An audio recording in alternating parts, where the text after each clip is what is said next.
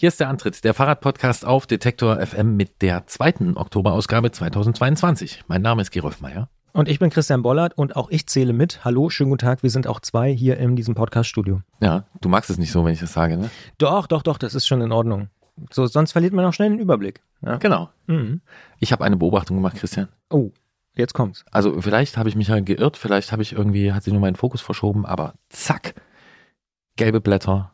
Der Herbstwald ist mit einmal da. Ich habe gestern so. das Gefühl gehabt, es, ist, Hm. es, es ging relativ, ähm, verstehst du, was ich meine? Hm? Vielleicht ist von mir aber auch erst Knall auf. Fall, willst du damit ja, sagen? genau. Also es gab natürlich die Bäume, die aufgrund äh, mangelnder Wässerung im Sommer schon früh ihre Blätter abgeworfen haben. Aber so dieses, äh, die Wege im Park sind voll mit gelben Blättern, die Sonne steht tief, scheint so durch ähm, und es sieht alles ziemlich toll aus. Das ist mir, das hat mich jetzt angesprungen in den letzten Tagen. Obwohl es noch gar keinen Nachtfrost gegeben hat, so richtig, ne? Nee, Jedenfalls nicht flächendeckend. Weil das ist ja eigentlich so der Punkt, wo dann alle ganz schnell die Blätter Ja. und so. Aber ja, nee, es ja, stimmt. ja, ja. Ich habe eine andere Beobachtung gemacht. Ach so, ja. Ich sehe überall Lastenräder jetzt. Oh. Ja. Also finde ich irgendwie, äh, vielleicht ist auch meine Wahrnehmung seit diesem Jahr anders, weil ich ja, wir haben es ja auch Du thematisiert. pirschst dich ja ran an das ich Thema. pirsche mich ja. ran, umlaufe verschiedene Modelle und Oh, so. oh. Und äh, Detektor FM hat jetzt ein Lastenfahrrad. Jenes, was hier unten steht, Jenes. an der Fahrradabstellanlage. Jenes, was ah, du wahrscheinlich heute an der Fahrradabstellanlage bewundert hast schon. Das habe ich schon aus dem Augenblick gesehen, Ja, ja, ja, okay, ja. Genau. Das gute, ist jetzt, gute Wahl. Ja. Das ist jetzt neu, ohne E, weil brauchen wir nicht. ja. Also hier in der Stadt jedenfalls. Ja. Ja, je nach was. Ja, Ähm, genau. Also, für das, was wir damit Ja. so. Aber ja, ja, und auch privat und so. Und ähm, du überlegst, privat ein Lastenrad anzuschaffen? Ja, also um es jetzt noch komplizierter zu machen, nicht ich, aber ich, aber ja, ich ahne. genau. Geht es ja. dabei um, um, es geht dabei um, äh, auch um Hundetransport? Es geht auch um Hundetransport, Ah, absolut. Interessant, Es interessant. ist zumindest, und seitdem, aber vielleicht ist es auch dieses typische Phänomen, ähm, hat man ja früher auch immer gesagt, wenn jemand sich irgendwie ein rotes Auto gekauft hat, dass man auf einmal überall rote Autos sieht und sich denkt, wieso fahren alle eigentlich meine Farbe?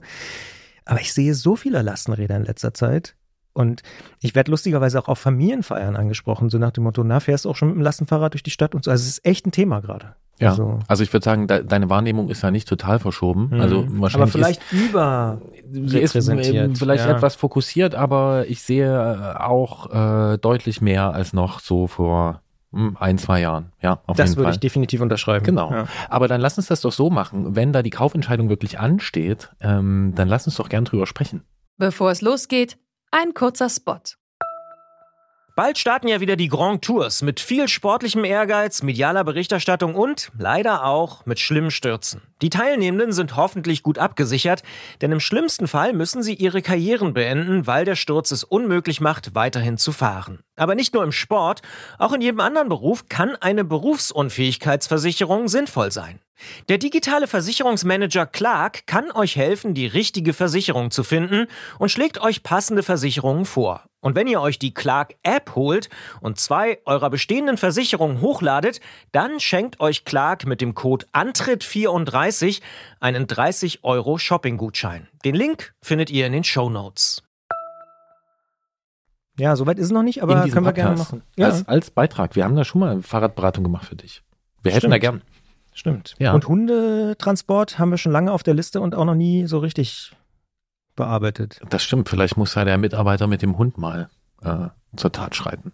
Ja, Ja. ja, vielleicht. Oder es gibt mehrere davon. Ja, das ist doch Gibt es auch eine. Interessenvertretung für Hundefahrende, nee, Fahrradfahrende Menschen mit Hund und so? Gibt's Also, bestimmt. Es das gibt ja Bürohund e.V. und so. Also es gibt doch bestimmt irgendwie. Wir gucken mal. Vielleicht gibt es ja auch jemand, der sich damit auskennt. ja. Mhm. Bürohund e.V. Ja, gibt's. Interessant. Gute Sache. Ist übrigens gut fürs Büro, aber das noch am Rande. Genau. Reden wir über Fahrräder, würde ich sagen. Aber machen wir auch schon die ganze Zeit. Das machen wir in einer Ausgabe, die ganz schön vollgepackt ist. Es geht los. Und gar nicht mal so herbstlich.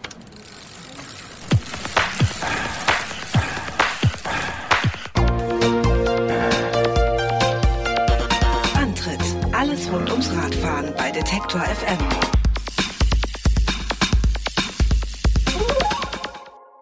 In den vergangenen Jahren haben wir sehr oft drüber gesprochen.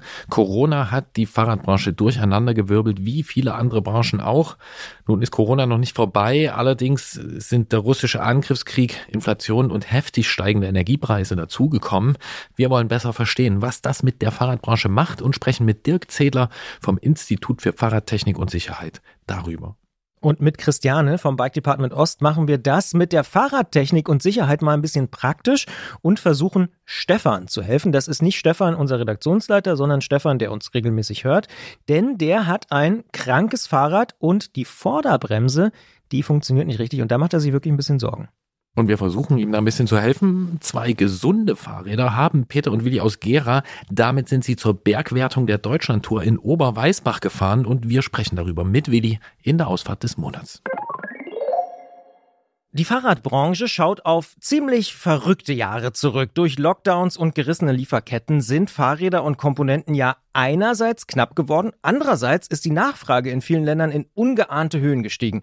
Die Herausforderung hat in den letzten Jahren vor allem darin gelegen, Kundinnen und Kunden trotz dieser vielen Unwägbarkeiten verlässlich mit guten Fahrrädern und Teilen zu versorgen. Doch inzwischen hat sich die Weltlage geändert und das wirkt sich auch auf die Fahrradbranche aus. Im Zuge des russischen Angriffskriegs auf die Ukraine sind die Energiekosten massiv gestiegen, die Inflation ist vergleichsweise hoch und das verfügbare Budget sitzt in vielen Haushalten nicht mehr so locker. Da fragen wir uns natürlich, was macht das alles mit der Fahrradbranche? Mit Dirk Zedler vom Institut für Fahrradtechnik und Sicherheit in Ludwigsburg wollen wir auch in diesem Jahr darüber reden, wie es gerade aussieht und sagen deswegen Hallo, schönen guten Tag nach Ludwigsburg. Hallo Dirk. Ja, hallo, guten Tag. Stellen wir uns mal vor, die Fahrradbranche sitzt bei dir im Wartezimmer. Welche Diagnose trägst du in die Patientenakte ein? Ja, die Fahrradbranche hat technisch und vom Produkt her extrem super gearbeitet die vergangenen Jahre. Wir haben in allen Sparten des Fahrrads, vom Kinderspielrad, die ja erheblich viel leichter worden sind, bis zum High-End äh, mit allem extra scharf oder dem E-Bike, das ja Reichweiten in ungeahnte Dimensionen erreicht hat, ganz, ganz viel richtig gemacht. Das heißt, technisch ist es super solide, was jetzt auf dem Markt ist. Das heißt, der Kunde hat Auswahl und er kann wirklich glücklich Fahrrad fahren. Das ist das, was die Branche historisch bedingt geschafft hat. Aber die Branche steht jetzt vor einem extremen Aufgabenkonvolut, für das es sich jetzt in den nächsten Jahren vorbereiten muss. Das sind also insbesondere Service, das kann jeder Radfahrer am eigenen Leibe spüren, wenn er zum Radhändler geht, mit den extremen Wartezeiten, bis er einen Servicetermin kriegt. Das sind aber auch noch viele andere Dinge links und rechts, die die Fahrradbranche bis dato außen vor gelassen hat. Das heißt, um im Bild des Arztes zu bleiben, es geht ihm eigentlich gut, aber irgendwie kompliziert? Ja, es ist so halb Licht, halb Schatten. Also einerseits natürlich tolle Verkaufserfolge, äh, die Lieferketten funktionieren wieder soweit, aber die Nutzung des Fahrrades, also das, wozu er jetzt praktisch, äh, was, er, was er machen könnte mit dem Fahrrad, das ist noch nicht wirklich angekommen. Das heißt, er hat einen, wie ein Leistungssportler, der einen tollen Körper hat, aber vor dem Wettkampf dann immer äh, irgendwie äh, abklemmt. Ja, das heißt, wir müssen die zweite Seite eines, eines, eines Fahrrades, nämlich die Nutzung, müssen wir auf ein anderes Niveau heben. Und das ist das, was die Fahrradbranche jetzt schaffen muss. Das heißt, das ist so ein, wir müssen eigentlich eher zum, nicht zum äh, Hausarzt gehen, sondern zum Facharzt für, ich weiß nicht, ja, äh, was weiß ich, äh, mentales Training oder sowas. Wir wollen das mal Schritt für Schritt ein bisschen abklopfen, so die verschiedenen äh, Disziplinen da im Wartezimmer. Wir haben in den vergangenen Jahren sehr viel über Lieferketten gesprochen und das vor allem, weil die eben äußerst angespannt gewesen sind.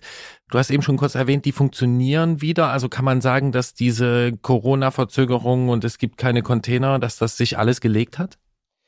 Ja, das ist jetzt deutlich besser worden, ganz klar. Ähm, das hat sich ein bisschen beruhigt. Im Moment stauen sich die Container nicht mehr vor Shanghai, wie es noch vor einem halben, dreiviertel Jahr war, wo die Bilder um die Welt gingen. Im Moment stauen sich die Container eher vor den europäischen Häfen, äh, wo äh, im Moment durch äh, viele Krankheitsausfälle, durch Personalmangel etc. pp. die Schiffe gar nicht entladen werden können. Aber insgesamt hat sich die Situation doch deutlich entspannt. Das heißt, dass die Produktionen, wir produzieren ja sehr viele Fahrräder in Deutschland und Europa. Also es gibt sehr viele Montagebetriebe. Da ist jetzt nicht mehr so viel von Kurzarbeit die Rede. Klar, das eine oder andere Modell ist jetzt noch nicht ganz äh, so weit picobello, aber die meisten Sachen laufen dann schon wieder. Und äh, die Branche versucht ja parallel äh, zurück zu alten Tugenden zu finden, dass, dass man also Lagerhaltung ein bisschen hat. Das war ja alles just in time. Ja, man hat wirklich gehört, wenn der Container in Asien losfährt und hat dann gesagt, ein, sechs Wochen oder acht Wochen später lasse ich mein Band laufen irgendwo in, in Europa oder in Deutschland. Und äh, jetzt fangen sie wieder an, so ein bisschen eine Lagerhaltung zu machen, dass wenn was schief läuft, dann da auch entsprechend agiert werden kann. Das Zweite, was die Fahrradbranche auch so ein bisschen macht, dass Modelle teils äh, länger laufen, dass man also von vergangenen Jahren, vor vergangenem Jahr äh, gar nicht so viel geändert hat an den Modellen, um einfach eine Konstanz in der Produktion hinzukriegen, weil man ja entsprechend auch nicht eingreifen konnte. Das heißt, die Produktmanager, die Qualitätssicherung und so weiter in Asien konnte man ja nicht auf dem gleichen Niveau halten wie vorher, wo die Produktmanager sechs, acht Mal im Jahr zu ihren Partnern nach Asien geflogen sind. Das ist ja alles eingeschlafen während der Pandemie. Das heißt, man hat sehr viel konstant gelassen. Und diese Konstanz tut der aktuellen Liefersituation natürlich gut, dass man da nicht Experimente eingeht und eine Wundertüte aufreißt, wenn man den Container öffnet, sondern dass da einfach bewährte Produkte rauskommen, die man schon kannte. Und all dies äh, beruhigt die Situation. Äh, die Märkte beruhigen sich insgesamt. Und glaubt man den Zahlen, zum Beispiel vom Zwar den Strieverband, so war die Fahrradproduktion äh, dieses Jahr im ersten Halbjahr, das zur Eurobike veröffentlicht wurde, auf dem gleichen Niveau wie das Jahr davor, das Jahr da davor. Das heißt, es kommt ein bisschen Ruhe rein. Äh, die große Spannung, die wir halt haben werden, ist, was macht der Markt künftig? Also werden die Sachen äh, dann auch verkauft. Was sicher immer laufen wird, sind natürlich Reparaturen. Ich meine, man muss jetzt nicht mehr neun Monate auf den Schlauch äh, warten. Auch muss man nicht mehr ewig auf eine Bremsscheibe warten, wenn sie abgebremst ist. Das ist alles ein bisschen besser geworden. Aber das ist eine ganz interessante Frage. Könnte es nicht sogar so sein, dass es sich fast umkehrt? Also wir haben gehört, die Lieferketten sind jetzt wieder da. Man hört auch ganz viel, wird irgendwie entladen in den europäischen Häfen. Und hier und da hat man auch schon gehört, oh, wir haben ja Dinge zwei, drei, vier, fünfmal bestellt, jetzt kommen die auch fünfmal. Also kann es auch sein, dass wir jetzt auf einmal viel zu viel Material haben und viel zu wenig Nachfrage? Ja, jetzt kommen wir zu dem wirklichen kritischen Thema. Ja ich gehe davon aus, jetzt der Esel nimmt sie immer zuerst, aber es sind auch einige Marktbegleiter, die das äh, mitteilen, dass wir kommendes Jahr schon einen sehr deutlichen Überhang haben. Also das ist ja so, wir haben das ja bei Klopapier anfangs Corona erlebt, ja, wo alle Leute gerannt sind und, und sich versorgt haben. Und so kommt es mir oder so kam es vielen Experten eigentlich auch vor, was die Radhändler gemacht haben. Ja, wenn da 20 Leute im Laden waren, die alle ein Fahrrad wollten und die konnten nur fünf bedienen, denkt jeder Händler, er hätte eigentlich 15 Räder mehr verkaufen können. Bloß diese 15 Leute waren ja noch in sechs anderen Radgeschäften. Und wenn jetzt jeder denkt, wow, ich hätte ja mindestens das Doppelte oder Dreifache verkaufen können und das auch geordert hat, dann kann das nur schiefgehen. Und es ist richtig, äh, man hört es schon in der Industrie, äh, die wollen eigentlich alle nicht genannt werden, damit da keine bösen Wellen entstehen. Aber es ist schon so, dass äh, kommendes Jahr ein gewisser Überhang erwartet wird und dass jetzt schon Aufträge wieder zurückgestellt werden. Das heißt, es wird nicht alles das abgerufen, was ursprünglich ähm, also bestellt wurde und diese gigantischen Lieferzeiten bis zu 1000 Tage, die noch vor einem Jahr aktuell waren. Also wenn man irgendwas bestellt hat, muss man 1000 Tage drauf warten. Also es sind ja dann drei lange Jahre. Das geht jetzt gerade wieder deutlich zurück. Also wir denken schon nach dieser nach dieser wilden Phase des, des Wartens und Daubens, dass nächstes Jahr von allem und reichlich da sein wird. Und ich hoffe, es ist nicht so viel zu viel, dass der Markt andersrum zusammenbricht, dass dann alles nur noch mit extremem Rabatt verkauft und verschleudert wird, sondern dass es eine echte Marktkonsolidierung gibt. Aber dass es so nicht weitergeht, äh, wie das jetzt war, dass jeder bestellt und bestellt und bestellt, äh, das äh, ist eigentlich, glaube ich, so sicher wie es Arm in der Kirche. Das heißt, die Lagerhaltung, die du angesprochen hast, die kommt vielleicht auch daher, dass einfach jetzt so viel da ist und viele Fahrradhändlerinnen und Fahrradhändler sich auch fragen müssen, wo, wo lagere ich das jetzt? Ja, ich denke, sie haben ja wirklich geguckt, dass sie einfach jetzt diese Verschleißteile da haben. Und das kommt jetzt auch äh, ein zweiter Faktor rein, warum es so ein bisschen Lagerhaltung bei den Radhändlern gibt. Die meisten Händler haben einfach Personalnöte. Also es ist einfach so, dass sie nur noch einen Bruchteil der Reparaturen überhaupt äh, erledigen können. Es gibt einige Radhändler, die gehen jetzt her und machen gar keine normalen Fahrräder mehr. Also das äh, undeutsch Biobike genannte klassische Fahrrad, also das, das nur eine Kette hat und kein Elektromotor, dass die sagen, nö, wir verkaufen ja eh schon seit ein paar Jahren nur noch Elektrofahrräder, wir machen jetzt gar keine normalen Fahrräder mehr. Also da ist auch so ein Umbruch und Umdenken äh, im Gange, die, was ich nicht positiv finde, weil meiner Meinung nach kann man viele Wege auch ohne Motor zurücklegen mit dem Fahrrad. Und deshalb, also weil die einfach äh, nicht alle Reparaturen aus Gründen der, des Fachkräftemangels durchführen können, ähm, deshalb kommt es sicher auch zu einem gewissen Lagerüberhang.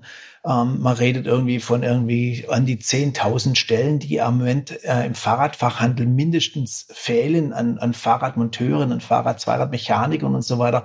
Das ist jetzt eher das Thema, dass man, dass man den, den Bedarf, wenn man die Räder sind ja alle gekauft worden vor einem Jahr und genutzt worden vor einem Jahr oder vor zwei Jahren, dass da jetzt halt mal ein Reifen fällig ist, eine Kette fällig ist, eine Bremsscheibe fällig ist oder was auch immer. Das Material wäre da, aber die Fachkräfte, um es zu ersetzen, sind nicht da. Das ist die nächste große äh, Engpass, den wir aktuell haben. Könnte also unterm Strich bedeuten, wenn ich selbst schrauben kann, ähm, könnten da relativ gute Zeiten auf mich zukommen, weil ich die Komponenten endlich wieder bekomme, wahrscheinlich auch zu günstigeren Preisen bekomme und ja, wenn ich es selbst hinkriege, dann ähm, lässt sich das also regeln? Ja, das, so, so sehe ich die Sache schon. Das heißt, es macht sich durchaus Sinn, dass man jetzt vielleicht mal irgendwo äh, so einen Pannenhilfekurs belegt oder mal hergeht in so einer Selbsthilfewerkstatt, sich ein bisschen umguckt. Das ist mit Sicherheit eine gute Zeit. Jetzt kommt eh die graue Zeit, wo man nicht so viel Fahrrad fahren kann. Da kann man vielleicht an seinen Schrauberqualitäten arbeiten. Was ich halt unbedingt anrate, also wild drauf losschrauben äh, mit irgendwelchem Baumarktwerkzeug für aus der Grabbelkiste äh, und dann an ein Hightech-Fahrrad hingehen, das geht auch schief. Also die Technik, wie ich vorher erwähnt habe, ist ja wirklich auf tollem Niveau, aber tolles Niveau erwartet auch wirklich äh, tolle äh, Schrauberqualitäten. Also man braucht nicht denken, dass man am Carbonrennrad äh, ohne Drehmomentschlüssel irgendwas machen sollte und überhaupt einmal Leichtbaufahrrad, da ist einfach ein Drehmomentschlüssel unerlässlich, sonst gibt's halt einfach wieder Bruch und, und das, das wollen wir nicht haben. Das wären die wildigen 90er, wo beim Mountainbike ja quasi alles auseinandergefallen ist, was, was dran war und das kann man auch totschrauben. Also moderne Fahrräder brauchen schon Expertise und daher ähm, ist das Schrauben können ein wichtiges Thema und das muss man sich wirklich erlernen und äh, es werden jetzt auch in der Branche erste Maßnahmen gemacht, damit Quereinsteiger, weil das Fahrrad ja inzwischen in der Mitte angekommen ist, Mitte Bevölkerung ist ja auch ein attraktiver Job, am, am Fahrrad zu arbeiten. Das macht ja richtig Spaß, dass jetzt erste Bemühungen sind und erste Kurse gibt, dass Quereinsteiger das professionell lernen und dann in den Radladen gelangen. Also einerseits, wer selber Rad fährt und ein bisschen schrauben kann, ist klar ein Vorteil. Andererseits ist jetzt natürlich auch die Zeit, wo man in die Radbranche gehen kann und da einfach auch Karriere machen, weil es einfach jetzt der Zeitpunkt ist, wo hier vor Ort Fachkräfte gebraucht werden. Und deshalb, ähm, wer Rad schrauben kann, hat jetzt gute Chancen, sowohl als Profi, also bewerblich, als auch wenn er selber Fahrrad fährt. Ja, schön bunt sind sie trotzdem gewesen, die 90er Jahre Teile, auch wenn sie dann irgendwann abgebröselt sind. Jetzt haben wir darüber gesprochen, dass die Liefersituation sich entspannt hat, dass die Preise sich eventuell auch entspannen werden. Ähm, wir haben in den vergangenen Jahren in dem Zusammenhang aber immer auch gesagt, es könnte sein, dass da ein paar Hersteller, ein paar Marktteilnehmer, wie man so sagt, auf der Strecke bleiben. Kann man das jetzt schon konstatieren? Also würdest du sagen, das ist eine relevante Zahl von Firmen, die äh, diese ja, Corona Krise oder diese Corona-Bedingungen nicht überstanden haben? Ja, das ist ganz interessant, dass das Sterben gar nicht begonnen hat.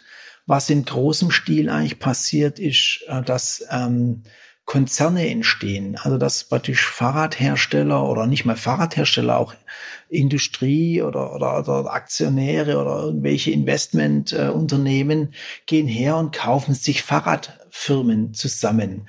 Also kleinere Firmen, die in Schwierigkeiten geraten, werden typischerweise geschluckt von großen Firmen und dann wird ein Weilchen beobachtet, äh, ob entsprechend die Marke Bestand haben kann oder ob sie dann praktisch äh, abgewickelt wird. Das prominenteste Beispiel ähm, kommt ja auch aus dem Motorradsektor. Jeder kennt ja die Motorradmarken KTM, Husqvarna, Gasgas. Das sind so mehr im Sportbereich, äh, mehr Enduro-mäßig, Motocross-mäßig äh, ursprüngliche Firmen.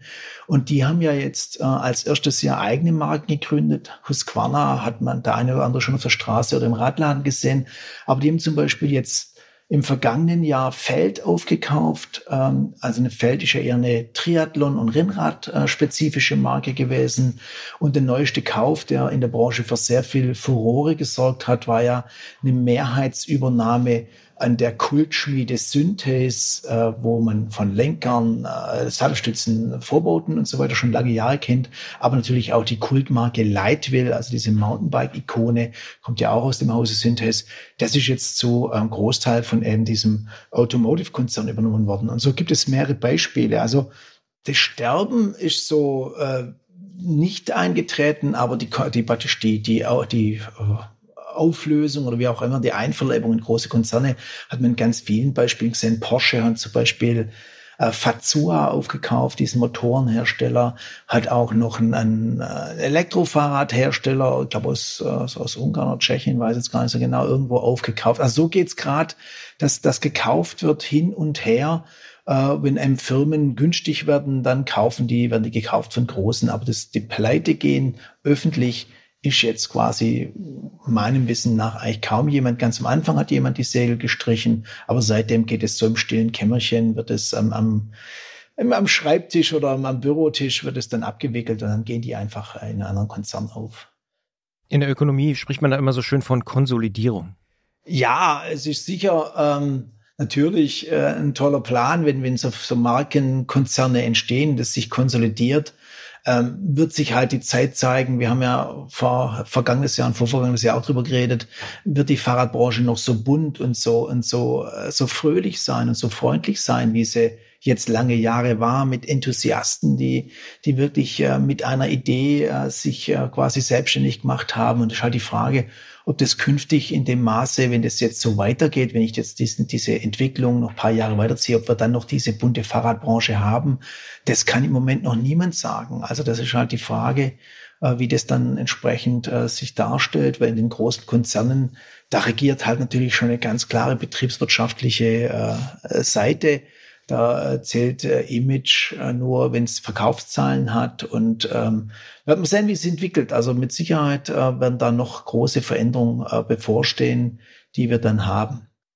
Ich habe mal noch eine ökonomische Nachfrage, weil du es auch schon angesprochen hast, dass es auch, ich sag mal, einen Druck auch auf die Preise geben kann, weil es jetzt so viel Angebot gibt und vielleicht die Nachfrage nicht so. Kann es wirklich sein, dass Fahrradteile jetzt deutlich günstiger werden in den nächsten Monaten?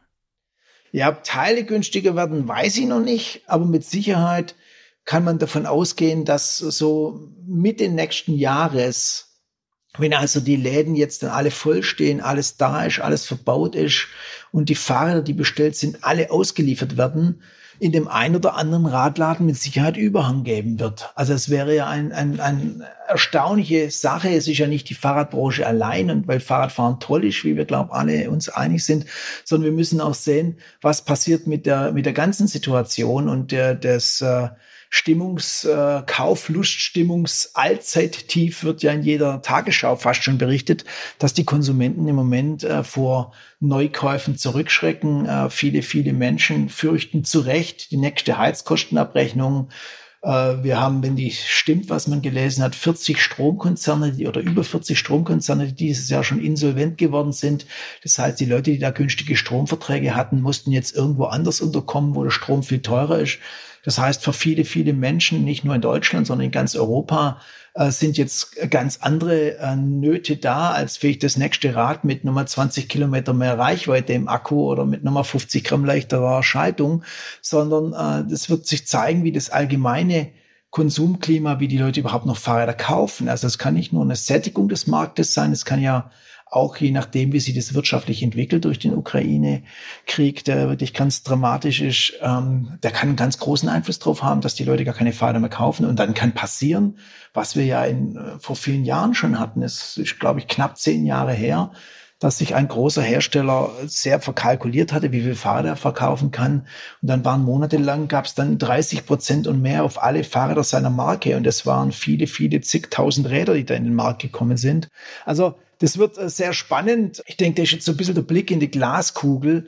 Und äh, es ist halt einfach so, dass auch Dinge gibt, die haben sich ganz klar nicht verändert. Ja, nicht verändert hat sich zum Beispiel die Nutzung des Fahrrades oder die, die, die, den Mobilitätsanteil, den das Fahrrad darstellt. Ja, es ist also in der vergangenen Zeit wurden nicht nur mehr Fahrräder gekauft, sondern erschreckenderweise auch viel mehr Autos verkauft. Also der Autobestand, der Kfz-Bestand ist der höchste jemals in der in der Republik. Und ähm, das heißt, wir haben den meisten Fahrrad verkauft, aber am meisten Autos. Und äh, das Fahrrad ist leider immer noch in der Freizeitecke. Und ja, das, das wissen wir alle nicht, ob das Fahrrad jetzt so an Anfang der Pandemie wurde, so ein bisschen Mobilität, ja, weil keiner mehr S-Bahn fahren wollte, Bus fahren wollte. Und jetzt die Frage, wenn die Energiepreise so hoch sind, ob die Leute jetzt beginnen, endlich, für mein Empfinden, endlich mit dem Fahrrad auch zur Arbeit zu fahren weil viele Arbeitswege sind ja irgendwie zwischen zwei und vielleicht sechs Kilometer oder mal acht Kilometer. Das kann man alles mit dem Fahrrad und doppelt und dreifach mit dem E-Bike natürlich machen persönlich für mich total nachvollziehbar, dieser, äh, dieser Appell. Obwohl ich neulich an der Supermarktkasse ganz skurril äh, hörte, wie jemand meinte, naja, jetzt hier, wenn die Preise so hoch sind, da werde ich ja jetzt vielleicht doch mit dem Fahrrad zur Arbeit fahren, so wie früher mein Opa. So, aber das wurde so als äh, Rückschritt so richtig verkauft. Da dachte ich auch so, hm, naja, wir freuen uns irgendwie hier in unserer Fahrradbubble, dass wir damit, äh, aber es gibt eben auch Leute, die sehen das so als äh, totalen Rückschritt. Aber das vielleicht nur als Fußnote. Ja Ja, die, ähm, ach, die kriegen wir auch noch. Aber äh, was wir uns auch fragen, Dirk, ist ähm, die Energiepreise. Auf der einen Seite bestehen sie natürlich auf äh, Seite der Kundinnen und Kunden ähm, und dass man dann sich überlegt, ob man sich eben die 20 Kilometer mehr Reichweite leistet. Aber was machen eigentlich diese hohen Energiepreise äh, mit den Herstellern? Ja, ähm, natürlich sind die sind die Rohstoffe teurer worden und und äh, die Produktion ist teurer worden. Ähm, ja, die Fahrradbranche. Ähm, muss da auch äh, natürlich aufpassen. Aber sag mal, hierzulande, wo wir nur montieren, ja, wir montieren hier ja nur Fahrräder, wir stellen ja keine her, ist der Energieeinsatz ja gar nicht so hoch. Also eine, eine Fahrradfirma, die, die nur ein paar, was weiß ich, äh, elektrische Trennwindschlüssel oder Druckluftschrauber hat oder eine Beleuchtung hat und vielleicht ein Montageband und vielleicht eine Einspeichermaschine, ein paar Computern, das ist ja nicht wirklich äh, höchst energetisch äh, aufwendig. Das heißt, das könnte man ja auch ganz entspannt mit Photovoltaik äh, einen Großteil davon auffangen. Und ich denke, diese Wende, die wir haben müssen äh, in der Energiewirtschaft, die müssen auch die Fahrradhersteller eigentlich mitgehen. Die haben riesige Hallen und diese Hallendächer müssen einfach Strom machen. Das ist so einfach ist das Spiel. Was kurzfristig passiert, wie gesagt, der Einfluss der Energiekosten ist gar nicht so hoch bei der Produktion, die wir an den Fahrrädern haben. Und der Transport, ähm, das wird, das ist ja schon extrem explodiert und ich glaube nicht, dass der noch teurer werden wird. Ich glaube, da war ja eine wilde Situation entstanden mit den Staus. Ich denke, die Kosten, die wir da haben, werden gleich bleiben. Das heißt auch, wenn jetzt die Situation nicht entspannt wird, die Energiekosten wieder ihres dazu tun, dass der Transport mit den Containern nicht viel billiger werden wird. Also das wird nicht den erheblichen Einfluss haben. Also den halte ich für für absolut untergeordnet diesen Energiekosteneinfluss. Die, die Gefahr für das Fahrrad und für den Fahrradverkauf kommt ganz klar durch das Konsumentenverhalten, weil die Konsumenten ja diesen die, die, die Fahrer das gekauft haben, wird ja auch sehr viel geleast, äh, was ja ganz toll ist, wenn der Arbeitgeber das, das Seinige zuträgt. Aber wie gesagt, die werden meistens nur in der Freizeit genutzt und wir müssen einfach die Warenaufgaben für die Fahrradbranche was ich ganz am Anfang bei meinem Arztbesuch schon gesagt haben, die Aufgaben, die die Fahrradbranche machen muss, ist einfach nicht mehr am Produkt zu arbeiten. Denkt, das sind wir gut, das können wir effizient, das ist ganz toll, sondern wir müssen gucken, dass die Nutzbarkeit des Fahrrades größer wird die Verkehrssituation in vielen Städten ist einfach eine Katastrophe, dass äh, Menschen, die sich hoch motiviert in der Pandemie ein Fahrrad gekauft haben, die fahren halt drei, vier, fünf Mal, dann stellen sie fest, boah, das macht unter der Woche ja mal gar keinen Spaß, weil ich habe keine durchgängige Radwege, ich muss bin an jeder Kreuzung in der Gefahr, ich habe Angst beim Fahrradfahren und so weiter und so fort. Das heißt, wir müssen eigentlich ähm, dem tollen Erfolg des Fahrrades, der ja da ist, jetzt einfach ein Erfolg der Umnutzung der Verkehrsflächen mit einhergehen, weil es hat sich ja gezeigt, dass äh, so Pop-up-Radwege und sowas, wie in der Pandemie entstehen, entstanden sind, ja durchaus Erfolge haben. Aber das wurde jetzt alles wieder zurückgebaut oder das meiste wurde zurückgebaut. Und die Fahrradbranche muss eigentlich jetzt ihre ganze, ganze Aufmerksamkeit widmen, die Verkehrswege äh, zu ebnen, dass man also nicht nur am Wochenende schön um den Baggersee rumradeln kann oder durch den Wald, sondern dass man einfach überall das Fahrrad nutzen kann. Und dann werden die vielen Fahrräder, die ja im Moment ja auch fast nur im, meistens nur Immobilien sind, einfach dann tatsächliche Fahrräder. Man weiß ja von Autos, dass die 95 Prozent ihrer Zeit eigentlich rumstehen, ja, und unheimlich viel Platz verwenden. Und ich würde sagen, von diesem Fahrradbestand, den man ja auf knapp 80 Millionen schätzt in, in, in Deutschland, glaube ich, dass da auch irgendwie, äh, weiß ich, 75 Millionen auch 95 Prozent und vielleicht noch mehr nur rumstehen. Das heißt, die Nichtnutzbarkeit, wir müssen die Fahrräder zu Fahrrädern machen und nicht zu äh, Keller-Staubfängern. Und das passiert eben nicht mehr durch die Technik, nicht mehr durch die Faszination, das haben wir hingekriegt, sondern nur durch die, den tatsächliche äh, Nutzen. Wir verwechseln meiner Ansicht nach in der Fahrradbranche sehr stark äh, den Verkaufserfolg, den wir hatten, mit der Nutzung. Also wir müssen die, die praktisch den, die Mobilitätswende unterstützen, was übrigens ja auch eine Energie Teil der Energiewende ist, ein Teil der, der Wende im, im, im Klimathema. Das heißt, das Fahrrad ist ja immer Teil der Lösung. Und deshalb ist es so lustig, dass die Leute so sagen, ja, wie mein Opa früher, ja. Ich meine, das war ja gar nicht so verkehrt. Wenn man drei Kilometer zur Arbeit fährt oder fünf, das spart einen Geldbeutel, das spart CO2, das spart Ressourcen, das spart Energie, das ist ja nur von Vorteil. Und ähm, deshalb müssen wir das wieder positiv belegen. Ja, die Fahrradbranche muss sich jetzt bemühen, Fahrradfahren auf dem Weg zur Arbeit positiv zu belegen. Da müssen äh, mit Krankenkassen, mit, mit allen möglichen sonstigen Akteuren Bünde geschlossen werden, weil das ist ja kein Geheimnis, dass Fahrradfahren gesund ist. Ich meine, jeder, der hier diesen, diesen Podcast hier hört, der weiß, wie, wie toll das Fahrrad ist und wie, wie toll das Gefühl ist. Und die meisten von uns sind schätzungsweise auch viel weniger krank wie, wie die sogenannten Couch Potatoes, ja, Leute, die nichts tun, ja. Und wenn, da gibt es ja Untersuchungen, die ganz klar sind, und auch in meinem eigenen Betrieb weiß ich ja, wie gering die Krankenquote ist, wenn die Leute ständig mit dem Fahrrad zur Arbeit fahren. Und all diese Vorteile neben dem Spaß, dem Sport, dem gemeinsamen Erleben, was das Fahrrad ja im Freizeitbereich hat, diese ganzen anderen Vorteile, die hat man auch, wenn man durch die äh, zur Arbeit fährt.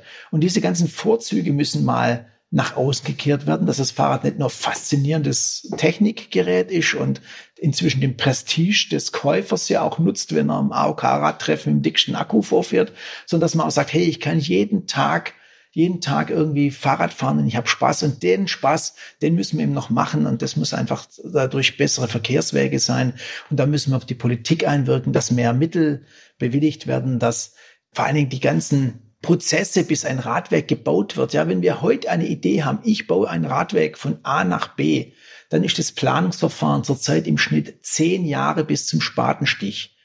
Und das sind einfach äh, Dinge, die wir uns auch im Zuge der Klimakrise meiner Ansicht nach gar nicht mehr leisten können, dass man zehn Jahre braucht, um ein paar Meter Radweg zu bauen.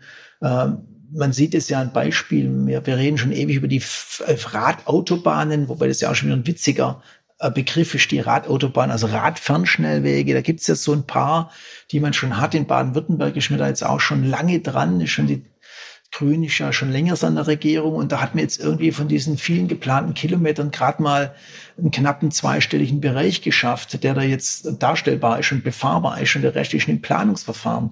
Also wir, wir müssen als Fahrradbranche eine ganz andere Baustelle bearbeiten und zwar sehr intensiv. Und das ist, dass wir zusammen und gemeinschaftlich mit der Politik und den Verwaltungen Verkehrswege und Nutzbarkeit des Fahrrads darstellen, dass Fahrradfahren immer Spaß macht und nicht nur in der Freizeit äh, im Wald oder irgendwie, wenn ich abseits des Autoverkehrs bin, das Fahrradfahren muss auch in der Stadt oder in jeder Stadt und auch zwischen den Dörfern Spaß machen. Und das ist die größte Herausforderung, die die Branche überhaupt hat, weil wenn das gewährleistet ist, dann ist der Verkauf gesichert, weil dann fahren die Leute und dann brauchen wir die ganzen Fahrräder wieder, weil es gibt ja immer noch einen sehr hohen Altbestand an Fahrrädern, die ja mal dringend ausgetauscht würden und das würden die Leute schnell merken. Wenn sie nämlich plötzlich fahren, stellen sie fest, es geht mit einem anderen Fahrrad viel besser. Und so beißt sich die Katze bisschen an den Schwanz. Dieser tolle Erfolg der vergangenen zwei Jahre kann jetzt zum Misserfolg werden durch die Kaufunlust. Und wir müssen diese Kaufunlust substituieren, indem wir sagen, Fahrradfahren spart auf der anderen Seite, kauf dir ein tolles Fahrrad, dann sparst du ganz viel Geld auf der anderen Seite, indem du eben nicht mehr Auto fährst, indem du einfach viele Dinge äh, dann besser hast. Du bist nicht so oft krank. Das ist das, was wir jetzt schaffen müssen. Ich fasse mal ganz fix zusammen. Du würdest vielleicht sogar so weit gehen und sagen, die Fahrradbranche soll mal lieber ein paar weniger Anzeigen für neue Modelle machen, sondern wirklich, ich sag's mal so platt, Gattungsmarketing für das Fahrrad an sich. Genau. Ich äh, sehe es so, wenn der, wenn praktisch, wenn wir die Verkehrswege, wenn wir die Mobilität komplett umkrempeln, dann wird der Kuchen für alle größer und dann rentiert sich das auch. Also das ist, das ist eine ganz einfache Rechnung. Und was ja ein schöner Erfolg ist, es gibt ja auch Erfolge, das war jetzt vielleicht ein bisschen negativ so, aber es gibt ja auch schöne Erfolge. Das Lastenrad kommt ja sehr stark. Wir haben ja beim Lastenrad, ist zwar noch eine kleine Nische, aber ja Wachstumsraten von 50, 60 Prozent pro Jahr.